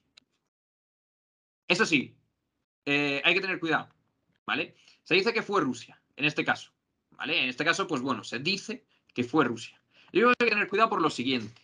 No vale con tachar a Rusia de todo. no vale con que nos han atacado, ¿qué hacemos? Tú di que Rusia. No, eso no vale, o sea, eso, es trampa. Eso es como, pues, pues el comodín, que nos atacan. Buah, nos han hackeado, nos han... Tú di que Rusia. Y apañado. Pues no vale. O sea, hay que... No vale con señalar tan fácilmente, no vale con aprovechar el conflicto, hay que señalar de verdad. ¿Vale? ¿Cuál es la cosa? Todo esto es en caso de que nos ataque. Yo he visto una noticia, la única, que se plantea lo siguiente. ¿Y si ya están dentro? ¿Qué pasa si Rusia ya está dentro de nuestros sistemas, como estuvo en Ucrania? como estuvo en Ucrania desde diciembre, como estuvo en Ucrania desde enero, ¿qué pasa? A lo mejor no nos atacan, a lo mejor no tienes que frenar un ataque porque ya está dentro, ya está programado, ya va a saltar, la bomba va a saltar. Sería, sería, sería algo crítico, yo creo. Entonces es un poco serio todo esto. Estamos bien. Estamos genial, no pasa nada, vamos a seguir todos como si no pasase nada. Y bueno, algunos echando horas extra, algunos sin dormir y a seguir para adelante es lo que, es lo que queda, ¿no? Yo la verdad es que eh, el otro día con una persona que llevaba toda la razón, dice, estábamos hablando de este tema, Tercera Guerra Mundial, todo ciberataque, y él lleva su razón, él decía, mira Dani, esto a mí me preocupa y la guerra me preocupa. Y me enseñó una foto de sus hijos. Y esto era, de hecho, esto era de cuando carnaval. Y me dijo, mira, esto es lo que más me preocupa. Y él hablaba de que al final él prefiere, más que ponerse en una posible guerra que todavía no está sucediendo, prefiere disfrutar el tiempo de su familia. Y lleva toda la razón. ¿Vale? ¿Estamos jodidos? Sí. Pero bueno, al final, no, que no nos quite el sueño, ¿vale? Que yo no quiero ser agorero, no quiero dar malas noticias, no quiero ponerlo todo malo, porque al final también hay que recordar que la vida sigue, que, hay que disfrutar también un poco de la familia y, de los amigos y de todo. ¿Vale? Es mi opinión. ¿Vale? Mi opinión, uff, yo tengo sentimientos encontrados. ¿Vale? Yo, el tweet que vais a la izquierda, me dolió muchísimo. De hecho, me, frustró, ¿vale? Es, es un tuit muy duro por, por el contexto, por la situación, porque al final quien está pagando todo esto es quien menos se lo merece. ¿vale? Y, quien menos se lo merece por, por X fuerzas, que son las que tienen unos intereses, ¿vale? Que serán X grupos concretos. Es que no afecta ni a toda la población, ¿vale? También está la parte de mi opinión en cuanto a lo que veis a la derecha. ¿Vale? Yo voy a reservar mi opinión, yo creo que para la siguiente charla, porque si no, os he prometido que me alargaba 15 minutillos y quizá me estoy pasando un poco. Os hablaré de lo que sería ese, ese tweet que escribió Pedro Baños, que lleva toda la razón de que podemos estar en las primeras etapas de lo que los historiadores dirán que fue el inicio de la Tercera Guerra Mundial. Acordaos, para los que estudiasteis historia en la ESO, que yo hasta me acuerdo de mi profesora, o fijaos de, lo que me, me encantó, lo bien que explicaba ella básicamente me acuerdo cuando nos costaba la, Segunda Guerra Mundial que Hitler una de las primeras cosas que hizo fue recuperar territorios que eran alemanes. De hecho, lo primero que recuperó, no me acuerdo el nombre, fue básicamente territorio donde estaban sus fábricas de armas. Siguió expandiéndose. Hizo pactos con Gran Bretaña, dijo que no iba a invadir más, siguió expandiéndose. Hizo pactos con Rusia, siguió expandiéndose.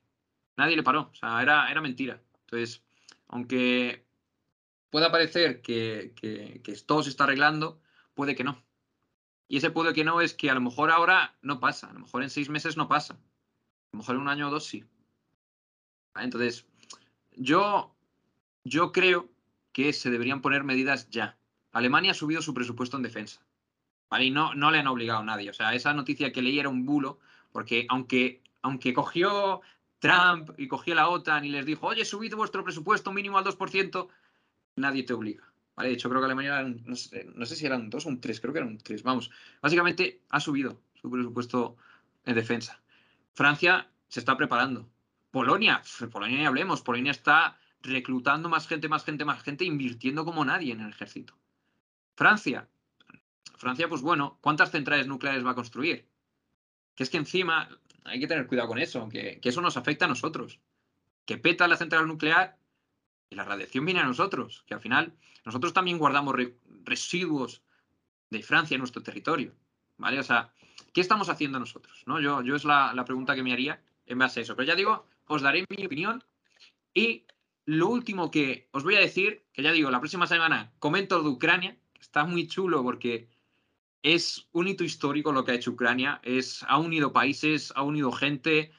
Es la primera vez que un país pide cibervoluntarios y los cibervoluntarios van ahí van a la primera línea y lo veo muy interesante y creo que lo prefiero contar más, más lentamente y que os merecerá la pena. Ahora voy con esto. ¿Cómo de fácil sería atacarnos? ¿Vale? Ya digo, yo recibí el 22 de marzo ese correo que veis ahí, ¿vale? A vuestra izquierda. Como ya he dicho, yo cogí y decidí investigar lo que básicamente es curiosear. Se me va a ir la conexión un segundo, porque tengo que aplicar una cosa antes de encender lo que sería la máquina. segundo que me voy a poner aquí.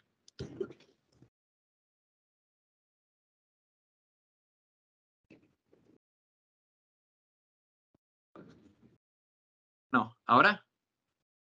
Sí, ya suena el pitidito, esto es que ya estoy ahí reconectado. Voy a comprar simplemente y sí, ahí estoy. Vale, de hecho sigue compartiendo la pantalla. Vale. Vale, ese es el correo que me llegó. Yo me pongo aquí con mi Linux, ¿vale? Que de hecho voy a usar la propia que uso en clase. Un segundo. creo que era esta. Sí, ahí está. ¿Habéis visto cuál era el correo? Ese correo tenía varios enlaces, ¿vale? Los he visto. Todos los enlaces iban al mismo sitio. El mismo sitio es básicamente una dirección IP concreta. ¿Vale? Esa dirección IP la podemos visitar. La voy a meter en Firefox. ¿Vale? que, cargue. Ahí está. La dirección básicamente, ¿vale? Lo que llevaba era a la 45. esta, ¿vale? Y ponía vacunas y aquí te ponía directamente un parámetro, email es igual a correo, arroba, lo que fuere, ¿vale?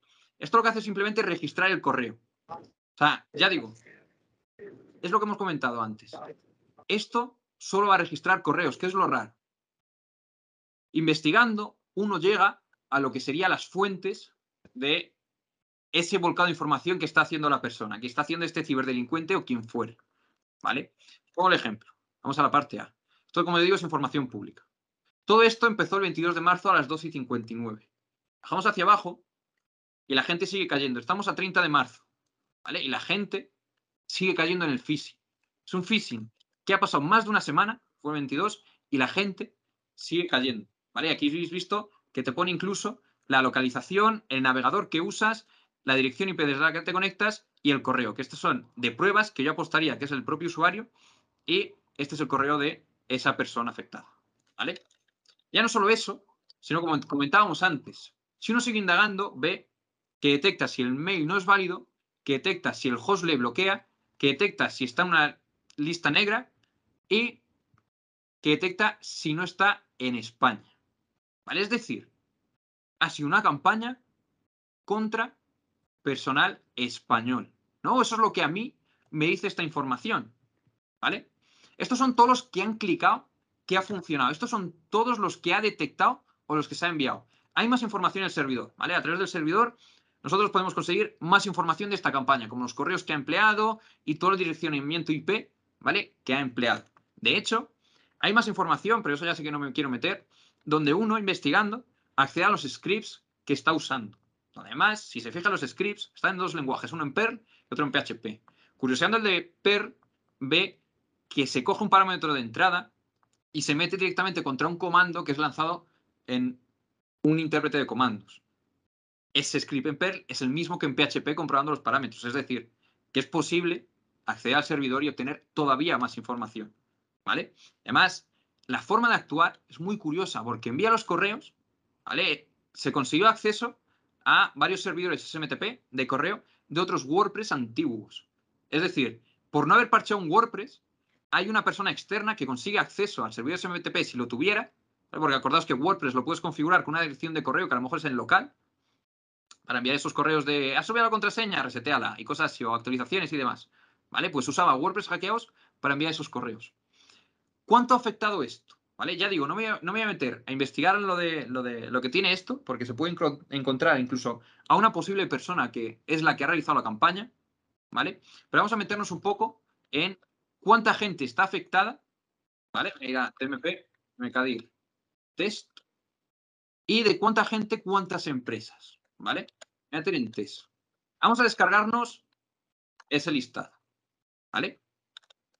Ahora, yo voy a hacer un cat de ese listado. Yo ahora mismo simplemente voy a coger y voy a calcular el número de líneas, ¿vale? 5.444 líneas de esta descarga, ¿vale? Realmente hay muchas más. Ya os digo que esos son los que han picado. Hay alguno que yo creo que se ha borrado o no me la ha descargado bien porque hace dos, tres días eran como 19.000. Pero bueno, vamos a, contar esto. Cata. Vale, ahora simplemente vamos a pasar un poco la info. No va a ser que cojamos toda. De hecho, esto voy a poner en grande. De esa info a mí me interesa el 1, 2. Vale, entonces vamos a pintar ahí un segundo el 2. Vamos a comprobar simplemente. Sí, esa info a mí me interesa cogerme. Yo creo que el, asterisco me va a coger como carácter especial. Me dice. A ver. Vale. Ahí está. ¿Vale? Y ahora esto lo que vamos a hacer es ordenarlo y coger identificadores ¿vale? Ya estaría listado ordenado. Ahora lo que vamos a hacer es calcular cuántos correos están afectados. 2.264 correos, ¿vale? Porque recordad que eso es un log. Hay gente que habrá clicado dos veces. Bueno, pues este correo, este correo, perdón, este, eh, este phishing afectado, a mínimo, que ya digo, antes eran más, a lo mejor se han borrado, por la persona los ha borrado, pero a mínimo 2.264 personas en este servidor. ¿vale? Yo he descubierto tiempo después que hay más servidores que se han usado para esta campaña de phishing. ¿Vale? Un mínimo que yo conozca hay tres más. O sea que habrá más información de otros correos enviados a otras cuentas ¿vale? Que han redirigido a otro IP. De momento, 2.264 personas se han visto afectadas por el phishing que hemos visto. Ya de por sí es grave. Ahora vamos a coger y vamos a hacer una doble K y esta vez, ahora vamos a pasar la información con el arroba. Yo quiero quedarme con las empresas. Voy a hacer un print del 2, ¿vale? Y vamos a coger y vamos a hacer lo mismo, un sort y un unique, ¿vale? Las ordenamos y las vemos. Estas son todas las empresas. ¿Cuántas empresas han sido? Mínimo, tenemos a 719 empresas a las que sabemos, tenemos la certeza, o el ciberdelincuente tiene la certeza, que va a poder acceder en un futuro, que le va a poder colar malware. Ya ha identificado a sus víctimas. Siguiente paso, ¿cuál es? Ese vector inicial que vemos siempre. El siguiente paso ya es el ataque. No me voy a poner a enseñar las empresas que hay, ¿vale? Pero esto es muy serio, porque hay empresas que ha colado que son empresas públicas. Hay que tener cuidado también con el tema de las empresas públicas porque por ahí sale y mordaza se nos puede considerar terrorista, ¿vale? Voy a poner esto otra vez. Ya habéis visto los datos, ya habéis visto que esto está pasando. Yo creo que la siguiente fase será esa entrada de vector inicial como malware. Y bueno, básicamente es un ejemplo de lo fácil que sería para un ciberdelincuente conseguir víctimas para conseguir ese vector inicial para atacar a una organización. ¿Habéis visto cuántas empresas hay? Ya digo, no me voy a meter cuáles son. Solo os digo que hay bancos, solo os digo que hay entidades públicas, aparte de Gmail, ¿vale? Pero hay cosas tochas. Entonces, hasta empresas tochas tienen a uno que les va a colar ese malware sin querer. Así que bueno, con todo esto lo que yo quería mostraros, ya digo, me ha faltado la parte de Ucrania, es un poco, ¿vale? Cómo se está moviendo esta ciberguerra y a la vez plantear cómo de fácil sería atacar a España, que ya hemos visto que ya tenemos ahí unas cuantas empresas con unas víctimas que se pueden atacar. Esa campaña está activa de ahora, no se sabe para qué va a ser. Y hemos visto un poco qué gravedad tendrá, ¿vale? Yo siento haberos dado la chapa, me he alargado mucho, pero eh, os agradezco de verdad a todos los que habéis continuado la charla, que sigáis pendientes y espero que de verdad os haya gustado la, ponencia, ¿no? Ya, hayáis visto toda la información y la encontréis interesante. Me encantaría de verdad veros para la siguiente. Ya digo que está muy chulo, porque vais a ver lo, bien que se ha organizado Ucrania, ¿vale? Y, cómo a nivel internacional la gente ha estado apoyando a, esta causa, por así decirlo. Porque es un poco injusto que al final. Sí que es verdad, aunque hay que ver los dos lados, quien tiene más que perder es Ucrania. Y tiene más que perder por nivel de tecnología o incluso por nivel de armamento, cantidad de armamento, calidad. ¿Vale? Lo dicho, muchísimas gracias por vuestra atención. Espero que os haya gustado y espero veros en la siguiente. Gracias por, por haber venido. Bueno, pues esperamos que os haya gustado la charla y si tenéis alguna duda, le podéis preguntar podéis ir levantando la mano y le podéis ir preguntando a Dani. José Carlos. Eh, sí, hola, mira. Eh, Dani, eh, has dicho una cosa interesante, muy interesante, sobre el, potencial que puede tener un Estado-nación simplemente por el hecho de tener dinero. esto es Estado-nación, o sea, en el caso de Rusia, pero yo, bueno, me da igual el país que sea. por el hecho de tener dinero, el dinero normalmente siempre hay transparencia. Entonces, eh, si en un país más o menos normal eh, se compran o se financian APTs, eh, ¿eso queda registrado en algún sitio? Sí, no. Hay veces que, dependiendo de la información, al final tenéis casos. ¿Cómo, cómo decir esto? si en un juicio estás contra X cosa, ejemplo, voy a poner ejemplo claro, ya, ya me ha venido ejemplo claro. El ejemplo claro lo tenéis con Argelia. ¿vale? Con Argelia pasó X que, eh, digamos, se llegó a juicio, ¿no? Porque tuvimos un problema diplomático con, Marruecos. En el juicio, lo que se ha expuesto es secreto de Estado. Por tanto, esa transparencia, si es secreto de Estado, no está. Entonces, ¿se podría tratar como secreto de Estado esta financiación? A lo mejor sí. Entonces depende mucho, ¿no? Yo creo que, que ahí aunque sea transparente, yo creo que sí que se podría, si se quiere, hacer esa, financiación, ¿no? Y también es verdad que incluso, ¿vale? Es como por ejemplo lo de Conti. Conti no ha hablado de ello, porque lo tenía para Ucrania. Conti es un grupo muy bueno que, su actividad principal emana desde Rusia contra otros países, ¿vale? Conti no recibe, entre comillas, esa financiación, ¿vale? No recibe ese dinero. Pero ellos, ¿qué hacen? Ellos al final con, con el ransom ganaban billones. O sea, literal. Entonces ellos mismos, ya con ese dinero que ganan, lo pueden invertir. ¿Qué hace Rusia? No les está dando dinero. Ellos directamente te dan información, que teníamos esos chats con agentes del FSB, y con esa información ellos ya realizan sus ataques, ¿no? Que estás usando un tercero y estás camuflando de alguna forma esa, esa posible financiación, ¿no? O ese, esa posible ayuda a grupos que te van a ayudar. Y de hecho, Conti, uno de los mensajes que dijo es, mira, soy pro, pro ruso y cualquiera que esté en contra de Rusia se las va a tener que ver conmigo. Le salió mala jugada, pero ellos lo dijeron y les viene bien. No sé si con eso te he contestado a la pregunta. Sí, eh, sí, has puesto, sí, la, la ha aclarado, la ha aclarado, sí. Gracias por la pregunta, José Carlos.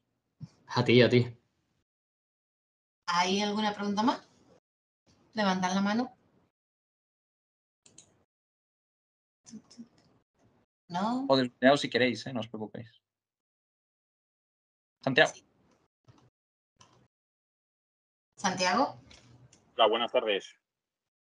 Lo primero, darte las gracias por, por la charla porque me ha parecido súper interesante y ha explicado muchas cosas que, bueno, que, que muchas veces lo ves en la televisión, de la información, sobre todo, pues el tema central que, que es la guerra de, entre Rusia y, bueno, de Rusia a Ucrania. Y preguntarte una cosa, eh, llegará un momento que, que, bueno, que las guerras se hagan solo eh, a nivel, pues, eh, ataques. Quiere decirse que se anulará eh, misiles, etcétera, porque también puedes hacer mucho daño, eh, pues no sé, paralizando centrales, cortando la luz eh, a una ciudad, a un país. Esa es mi pregunta. Vale, primero gracias por el feedback y de verdad me alegra que, que te haya gustado. respondiendo a la pregunta, yo creo que no va a ser 100% ciber, porque al final yo creo que va a ser más híbrida. Lo que dices llevas toda la razón. De hecho, el otro día me hablaban que en Estados Unidos hay un arma que se puede comprar. Hay, no sé si era un rifle de asalto o un franco, creo que era un rifle de asalto, que básicamente llevaba inteligencia artificial. O sea, inteligencia, sí, inteligencia artificial. artificial. Básicamente, en la mirilla tú apuntabas, pero el propio arma se encargaba de apuntar el tiro por ti. Entonces, aunque no tuvieses ni idea, ya el propio arma va a hacer ese tiro y va a ser muchísimo mejor que el tuyo de forma manual. Ahí ya estamos creando dependencia a esa tecnología. Si esa tecnología es vulnerable, ahí se puede hacer lo que tú dices, atacar directamente a ese armamento. Tenéis un ejemplo de esto mismo que ha pasado, que de hecho es muy referente a lo que tú comentas. En Bielorrusia se atacó el sistema ferroviario, porque al final Bielorrusia llevaba tropas, llevaba soldados rusos a Ucrania. Se tumbó todo el sistema informático de ese, de ese sistema ferroviario y tuvieron que hacerlo manual. ¿Qué conlleva esto?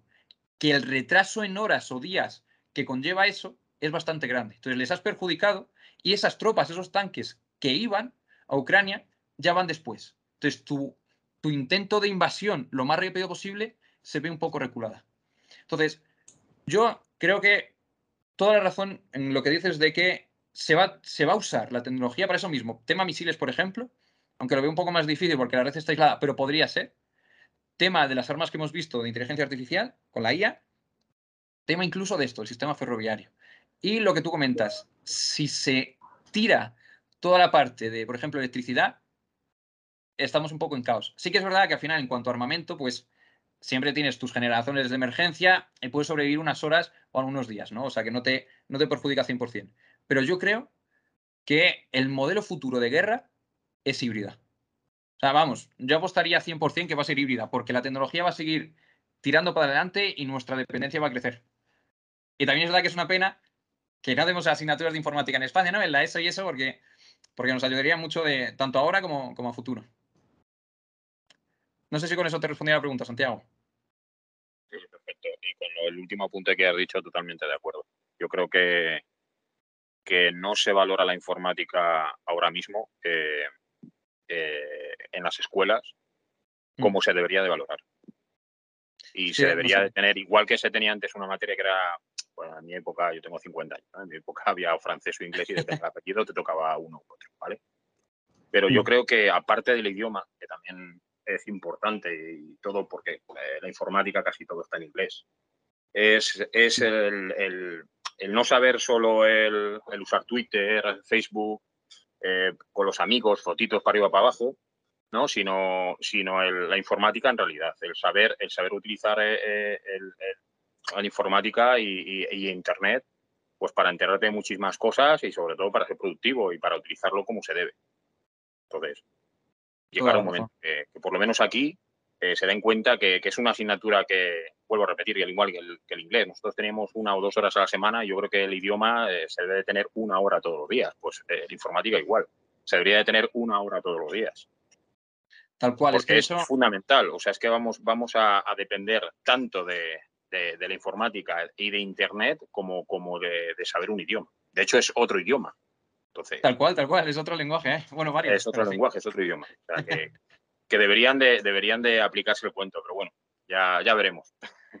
pero muchísimas gracias, de verdad, por, y me has contestado, eh, vamos, la pregunta de, de, de lleno, la verdad que sí. A ti, a ti por la pregunta. Y, y, por añadir, al final nos estamos quedando atrás y otros países ya están metiendo informática e incluso programación. O sea que al final parece una tontería, pero yo tengo amigos que yo les he hecho scripts para que hicieran su trabajo más rápido, para que tuviesen aunque sea un descanso. Quiero decir, que al final es lo que dices, igual que un idioma, o es que incluso que las matemáticas es algo tan esencial que sí o sí se tiene que acabar implementando. Totalmente de acuerdo. Toda la razón. Muchas gracias, eh, Santiago, por la pregunta. a ti también. Y Alex, que también tiene la mano levantada. Hola, buenas. Eh, al igual que el compañero, me ha gustado mucho la charla, muy, muy buena, esperando ya la siguiente, eh, la de la semana que viene, que pinta muy interesante. lo que te quería yo preguntar es, cuando tú haces todas estas investigaciones y tal, ¿cuáles son a lo mejor los consejos que das para, mm, o cómo tú consideras que una, información es verídica? ¿O te fías de una información? Porque, eh, por lo que ya sabemos, eh, todas las informaciones que vemos, todo lo que hay por ahí puede ser falso o inventado desde cero. Entonces, ¿qué es lo que haces tú o qué es lo que tienes en cuenta para, para, para mm, tomarte algo en serio? Pero ¿te refieres, por ejemplo, al tema de phishing que hemos visto o a las noticias en general? Bueno, en phishing obviamente hay parámetros que se ven, ¿no? El, que si los enlaces y tal, pero me refiero a informaciones, eso es. Por ejemplo, ¿cómo sabes que un grupo, si pone que un grupo está financiado por Rusia, a lo mejor no es un grupo de otro país o etcétera? Este tipo de información. Yo, por ejemplo, en ese último caso, intento acudir a fuentes oficiales, porque al final, queramos que no, las fuentes oficiales también nos dan cierto, cierto criterio, ¿no? El que CISAGO me diga que los CVs más usados son estos, en cierta medida me lo creo porque a ellos les beneficia ese dato. De hecho, también eh, yo intento consultar, por ejemplo, tengo información, cuanta más información posible y hacerme mi propio criterio. O sea, por ejemplo, para todo este tema de la guerra en Ucrania y Rusia, eh, yo muchas veces, lo veréis la próxima semana, ¿no? Pero muchas veces lo que he hecho es meterme en canales secundarios y canales ramificados. Porque hay un vídeo, por ejemplo, que vi muy chulo, que básicamente era el primer intento de las tropas rusas entrenando en Kiev, que eso no salió en la tele, que es brutal. O sea, y al final en la tele aparecía cosas que, en base a la información de los grupos, o sea, porque al final la fuente más fiable son los propios ucranianos que lo están viviendo, incluso los propios rusos también te dan su visión. En este caso, es muy difícil que con solo la tele, por ejemplo, eh, se sepa todo eso. Y aunque también lo diré la próxima semana, también hay que tener cuidado, por ejemplo, en meterse en estos grupos, ¿no? De, para, aunque sea para curiosear, tiene también su, riesgo. Es una pena que no tengamos un periodismo, por así decirlo. Es que es eso, no es que solo sea falso, sino que a veces solo seleccionan lo que te quieren informar. Y es que seleccionan y luego ponen a, gente que, que dices currículum, y es como la broma esta, ¿no? El, el bénico que le ponen de vulcanólogo y todo eso, pero que la persona que está en el debate, que es el experto, a lo mejor no ha tocado ni un ordenador y te está dando lecciones de informática que dices tú. Si es que ya no solo que no me cuadre lo que me estás diciendo, sino con qué criterio me lo dices. Y parece como que, a ver, en este país, ¿no? Está mal dicho eso, pero parece como que nos gusta más el salseo y algo que parezca súper grave a intentar informar de verdad o, con criterio. Yo, por ejemplo, por darte una fuente, ¿vale? Yo, ahí eh, tenéis, y lo digo en general, por si queréis aprender más de este tema, yo ahora mismo, por ejemplo, estoy eh, con vistas a la Tercera Guerra Mundial, ¿no? A intentar entender si de verdad puede haber una tercera. Y lo que estuve leyendo el otro día es un artículo del Instituto de Estudios Estratégicos Español, el IEEE, e, o sea, una I y tres Es. Ahí se publican eh, artículos de forma mensual. De hecho, tiene un boletín y la gente que escribe es o gente del ejército o gente experta en el tema y análisis de inteligencia. Y la verdad es que esa fuente, por ejemplo, es muy buena y ayuda, en ese caso, a, tener como una visión de lo que podría pasar. Y en el caso del artículo que te comentaba, te hablaba exactamente de la sociedad rusa. O sea, te comentaba que al final, por ejemplo, los rusos ahora mismo se les está, se les está ahogando. ¿Qué es lo que pasa? Que los rusos, si se les ahoga, más cercanos van a estar a Putin y más rabia van a tener de cara a enfrentarse a una guerra. Y ya no solo eso. También se trataban temas como, por ejemplo, lo de Alemania y que Putin lo ha dicho claramente. Él ha dicho, yo no reconozco Ucrania como territorio independiente. Lo dijo en su discurso antes de invadir Ucrania. Entonces, que él diga eso y a su vez ahora parezca que vaya a hacer un pacto para separar Ucrania, es como, vale, puede que a lo mejor sea temporal, ¿no? Puede que, que a lo mejor sea temporal y ya cuando pueda, cuando arregle los errores que ha tenido ahora mismo en su despliegue del ejército y cuando mejore sus sistemas, porque hay una cosa clara, Rusia no ha usado todo su armamento. Rusia tiene armamento muy tocho y no lo ha usado. ¿Por qué? Porque ¿No? Entonces, en una guerra prolongada, claro. Justo, o, o quiere o tiene pensado que a futuro vaya incrementándose la guerra. Sí. O sea que yo de noticias, por ya has visto que hablo mazo, ¿no? Pero por hacer mi resumen de... todo mal. Muy Yo intentaría eso, mirar varios medios, varias fuentes. Hay fuentes oficiales que, ya no solo, por ejemplo, de CrewStrike, ¿no? O otras empresas, FireEye, te dan el informe ellos para toma estos datos que hemos recopilado, saca tú tus conclusiones. Y eso es mejor que a que te digan es Rusia. O sea, es fuentes oficiales, leer informes, varias fuentes y dentro de esas fuentes oficiales cosas que no estén, digamos, estigmatizadas, ¿no? Medios que sean lo típico de tengan ideales de izquierdas o derechas. al final, por ejemplo, estos artículos te lo hacen con vista crítica. De hecho, si no, no te dejan publicarlo. Genial. Habías dicho, perdona, eh, Fire Fire Elle. Que más ah, que es que mi inglés no es muy allá. no te preocupes. Genial, pues muchas gracias. A ti. Venga, Hugo. Hola, buenas tardes. Eh, Daniel, muchas gracias por la, por la charla. La verdad es que ha sido interesantísima y, lo mismo, como todos los compañeros, deseando que, la próxima semana nos, nos ilustres más. Mi pregunta va sobre, eh, desde el ámbito de la ciberseguridad, cómo podemos gestionar el tema de las, eh, los ataques de falsa bandera desde, desde diversos países, porque evidentemente eh, puede ser un vector de inicio o de justificación de, un ataque física, un ataque físico eh, basado en un origen virtual. De hecho, Biden ha hecho declaraciones en reiteradas ocasiones que podría estar justificado ¿no? el, inicio de una guerra en base a un ataque cibernético. O sea, está un poco como mm, avisándolo. ¿no? Entonces, claro, visto lo visto y que ya hay antecedentes históricos de ataques, Mm, de falsa bandera, pues un poco mm, desde la ciberseguridad, ¿cómo crees tú que podríamos eh, evitarlos? ¿no? Yo, yo creo que no se van a poder evitar, porque hasta, hasta hay informes de que Estados Unidos ha tirado también de Irán para hacer ataques. Entonces, el ciberespacio es enorme y el anonimato va a seguir y debería seguir, yo creo. Entonces, siempre va a ser muy difícil salvo que tengas una certeza concreta, porque tú has infectado un sistema y lo has visto por la webcam, por ejemplo, o porque tienes la certeza de que es ese, va a ser muy difícil identificar a un atacante. Sí, de hecho, por eso lo, que se dice últimamente, vamos, un debate que tuve yo hace un mes con unos amigos, es que en Ucrania, de hecho, hace un mes no, antes de que ocurriese este conflicto, era que en Ucrania se fomenta mucho la parte ciber. Y la parte ciber está muy bien que la fomenten porque hay trabajo, y, la verdad es que se, puede ganar más que en, otras, en otros puestos de informática, pero si en Ucrania no hay puestos para ese personal, ¿qué hace la gente? Se mete a esa parte, ¿no? Que se suele decir de ciberdelincuencia, ¿no? Esa parte ya sí que gana dinero. Y ellos, una vez se meten, tú una vez te metes, ves lo fácil que es.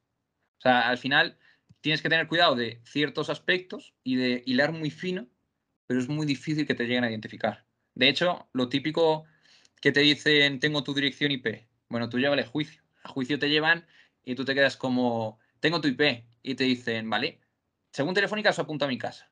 ¿Quién te dice a ti que era yo la persona que estaba usando el ordenador en ese momento? O ¿quién te dice a ti que no había otro usuario usando esa red en ese momento? Entonces, los ataques de falsa bandera yo creo que van a ser muy difíciles de detectar, a no ser que se, se evite esa parte de anonimato, ¿no? Y, yo creo que el anonimato, el anonimato, va a aumentar. Yo hace poco lo comentaba en una de las clases que, que doy, les enseñaba un móvil que tengo yo, que es Linux puro. Ni Apple, o sea, ni Apple, ni iOS, ni Android, es Linux puro. Entonces, Android, si se ataca un dispositivo Android, a lo mejor por la IP no, pero tienes una web digital que sí o sí vas a poder identificarla. Con un Linux ya lo tienes más difícil. Entonces, los móviles con Linux van a aumentar, segurísimo. Yo creo que de aquí a un año no. Yo creo que de aquí a unos 20 años o 50 años, vamos muy lentamente, pero se popularizará eso de tener un Linux como móvil y eso hará que el anonimato aumente. De hecho, yo me acuerdo hace años que siempre lo comentábamos, que esto es como una balanza. Tú tienes la balanza de el anonimato versus las leyes que intentan capar dicho anonimato. Hay veces que, por ejemplo, el anonimato está por encima y otras veces que están esas leyes. Pero eso es una balanza que, es muy difícil que es una esté siempre por arriba, porque siempre va a haber un método, siempre va a haber una forma de hacer esas cosas anónimas. Vale, o sea que en principio entiendes que no, no potenciando, por ejemplo, el tema forénsico eh, vaya a solucionar ¿no? esa problemática. O sea, directamente tiene mal, mal apaño. Te va a solucionar en el sentido de, por ejemplo, si el atacante te ha metido lo típico, vamos a ir a cosas típicas, un Meterpreter, ¿no? al final el Meterpreter es muy conocido y tiene una firma muy identificable. Tú haces un forense, lo identificas. Pero es que si la persona es buena, normalmente lo que hacen ellos mismos es incluso hacer contramedidas para ese forense. Y el claro ejemplo lo tenéis en Tails. Tails es una distro que lo que hace antes de apagarse o desconectarse es meter números aleatorios a la memoria RAM. Tú intentas hacerle un forense a esa memoria RAM. Lo vas a intentar, pero no vas a. ¿Sabes a lo que me refiero? O sea. Sí. Yo creo. No saca nada, claro, lógicamente. O sea, hay basura. Justo. Yo creo que la visión más a ganar en seguridad pasa por invertir, tanto en concienciación como en recursos de, informática. Y esto yo creo que es un hecho y vamos muy tarde, o sea, tristemente vamos muy tarde y es lo que de verdad nos ayudaría no solo a identificar ese ataque, porque al final con más medios puedes identificarlo, sino a, evitarlo, porque yo creo que todo parte por, por evitarlo. Porque el claro ejemplo es, es Log4Shell, por si os acordáis. Log4Shell afectó en diciembre y Log4Shell la gente no sabía cómo pararlo al principio, pero la forma de pararlo era tan sencilla como si tú has configurado bien tu red y, por ejemplo, si tu negocio es tráfico de Internet simplemente de una página web, si tú tenías el firewall bien configurado para solo permitir que las peticiones al puerto 80 en las que tu servidor hubiese establecido ya conexiones previas emitan, no te afectaba. Entonces, el off for ¿cómo se hubiese evitado el ataque? Habiendo securizado. ¿Cómo se securiza bien? Con concienciación. Vamos, pero esto es opinión mía, ¿eh? que, puedo estar totalmente equivocado y a lo mejor. Eh, vamos, sobre, esto no es una pregunta, pero sí también eh, tengo una reflexión en mente y es que igual que se mm, hacen más tecnológicos los ejércitos, estamos observando que los propios soldados utilizan la tecnología móvil, ¿no? Podríamos decir, o de, llevar sus propios teléfonos. Al final, lo de bring your own device, ¿no? a las guerras, eh, también de alguna manera puede ser un, foco de, vulnerabilidad para los ejércitos, pienso, porque eh, no dejan de estar eh, conectados a, posibles fuentes de desinformación a su vez o de mm, inteligencias artificiales que, con falsos mm, perfiles ¿no? de, estos que hay de, imágenes sintéticas puedan estar emitiendo información que no es la correcta, por ejemplo, que ataquen un sitio que, no es lo correcto o, bueno, incluso mm, estar geolocalizados de alguna manera. O sea, eh, creo que el eslabón más débil vuelve a ser una vez el ser humano en ese sentido e incluso los soldados pues podrían ser un foco problemático, ¿no?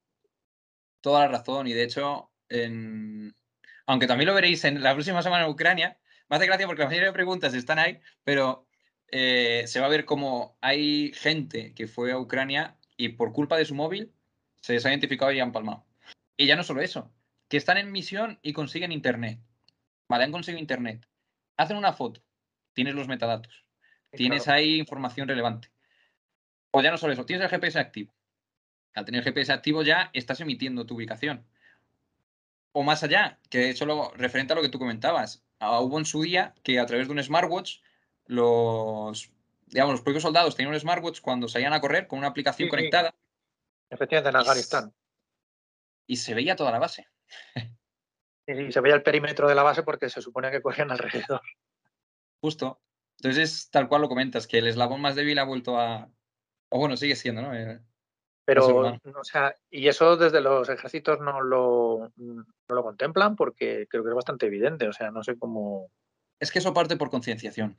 Al final, en el ejército tienes gente de 20 años, de 30 años o de 40 y 50 que nunca han tocado un ordenador. Entonces, lo ideal que sería, yo creo que concienciación. O sea, porque ya esto mismo que hemos comentado tú y yo, por ejemplo, es parte técnica, pero no tanto, ¿no? Entonces, es a lo mejor es más fácil de concienciar. Pero ahora coge tú y ve a un soldado, por ejemplo, y dile, oye, cuando estás de misión, que sepas que si no quitas el wifi, tu móvil está emitiendo paquetes, cuyos paquetes están preguntando a los routers que hay alrededor si tú eres un wifi al que se ha conectado previamente, donde si hay un ruso de la inteligencia rusa que coge y detecta dicho paquete, te levanta un punto de acceso, donde al levantarte un punto de acceso el dispositivo del soldado se conecta a él, donde él coge y puede modificar el tráfico que a lo mejor le aplica, dice que los DNS de el Ministerio de Defensa de dicho soldado son otros que tiene él controlados y básicamente coges las credenciales de ese soldado. Le explota la cabeza. al final yo creo que es, es lo que falta es concienciación. Y es lo que comentábamos antes de si se pone informática, por ejemplo, en las escuelas, ya es como un punto más de partida, ¿no? A, que la gente no demonice las tecnologías y, al menos, ya no que tenga curiosidad, sino que entienda cómo funciona. Y bueno, es que sobre eso, quiero decir, vamos muy tarde y muy, y muy lento respecto incluso a, o sea, a potenciar de manera gratuita la formación, incluso muchas veces de, personas que realmente estén interesadas, que, que, mm. bueno, no sé, hay muchos foros, hay mucho ambiente, muchos temas, pero al final está todo muy, muy, muy poco unificado, o sea, es, eh, cada uno un poco va a su, a su ritmillo. Pero bueno, eso es una otra Pero sí, comparto tu opinión, ¿eh, Hugo. O sea, toda, toda la razón. Sí, bueno, pues nada, muchas gracias. ¿eh? A ti, de hecho, si te sirve de consuelo, yo soy una persona que se acaba frustrando mucho. O sea, ya no solo con las noticias que mencionaba antes, sino con, otros temas. Vamos, te oía y, me estaba gustando mucho porque yo soy mucho de analizar, ya no solo por el trabajo, sino por mi forma de ser, y al final eh, es que veo justo lo que tú decías, que los, medios eh, públicos y, mediáticos privados eh, al final no dan información verídica y, muchas veces lo que buscan es más eh, llamadas de atención y de alarmismo que realmente noticias y de calado, quiero decir, porque el periodismo, por desgracia, se ha prostituido desde hace ya muchos años y ya no es un periodismo de investigación ni es un periodismo, eh, ¿cómo decirlo?, ¿no? De, calado en el sentido, pues eso, de, sacar información real y, de hecho lo, lo, último poco que hubo fue aparte de Snowden en su momento, que, no es que fuera un periodista, pero este hombre, el que no me sale el nombre, el que estuvo en la, que está en la embajada ecuatoriana en, en Assange, Assange, ¿no? Assange, con Wikileaks. Y yo creo que desde entonces, pues poco más, o sea, no, no ha salido. Y de hecho se lo han cargado. Y de hecho, no sé si habéis visto la nueva ley que queremos hacer en España, que básicamente a toda aquella persona que digamos, haya obtenido una base de datos, una información a través de Internet y la reporte a través de Internet y demás, sale perjudicada. Sí, sí, lógicamente, o sea, en vez de, bueno, al final es, es, el control ¿no? de, la, de las masas, no. Tal cual. Si no estás conmigo, estás contra mí. Tal cual. De hecho, hay una frase muy buena de Marta Peirano que dice que en una sociedad ultravigilada todo el mundo es antisistema y lleva toda la razón. O sea, al final, si estás vigilando es por algo, porque no te fías de nadie. Pues muy bien. Gracias. Gracias a ti.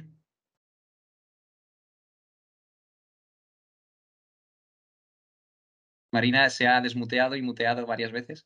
¡Ay, no! Que no me he dado cuenta. Que alguna pregunta más, que sería ya la última. A la una, dos, tres. Venga, pues nada, Dani, muchas gracias por venir, a los asistentes también. Y nada, esperamos el webinar de la semana que viene. Muchas gracias por haber venido. Venga, Hasta otra. Muchas, Muchas gracias. muchas gracias a todos y nos vemos la semana que viene.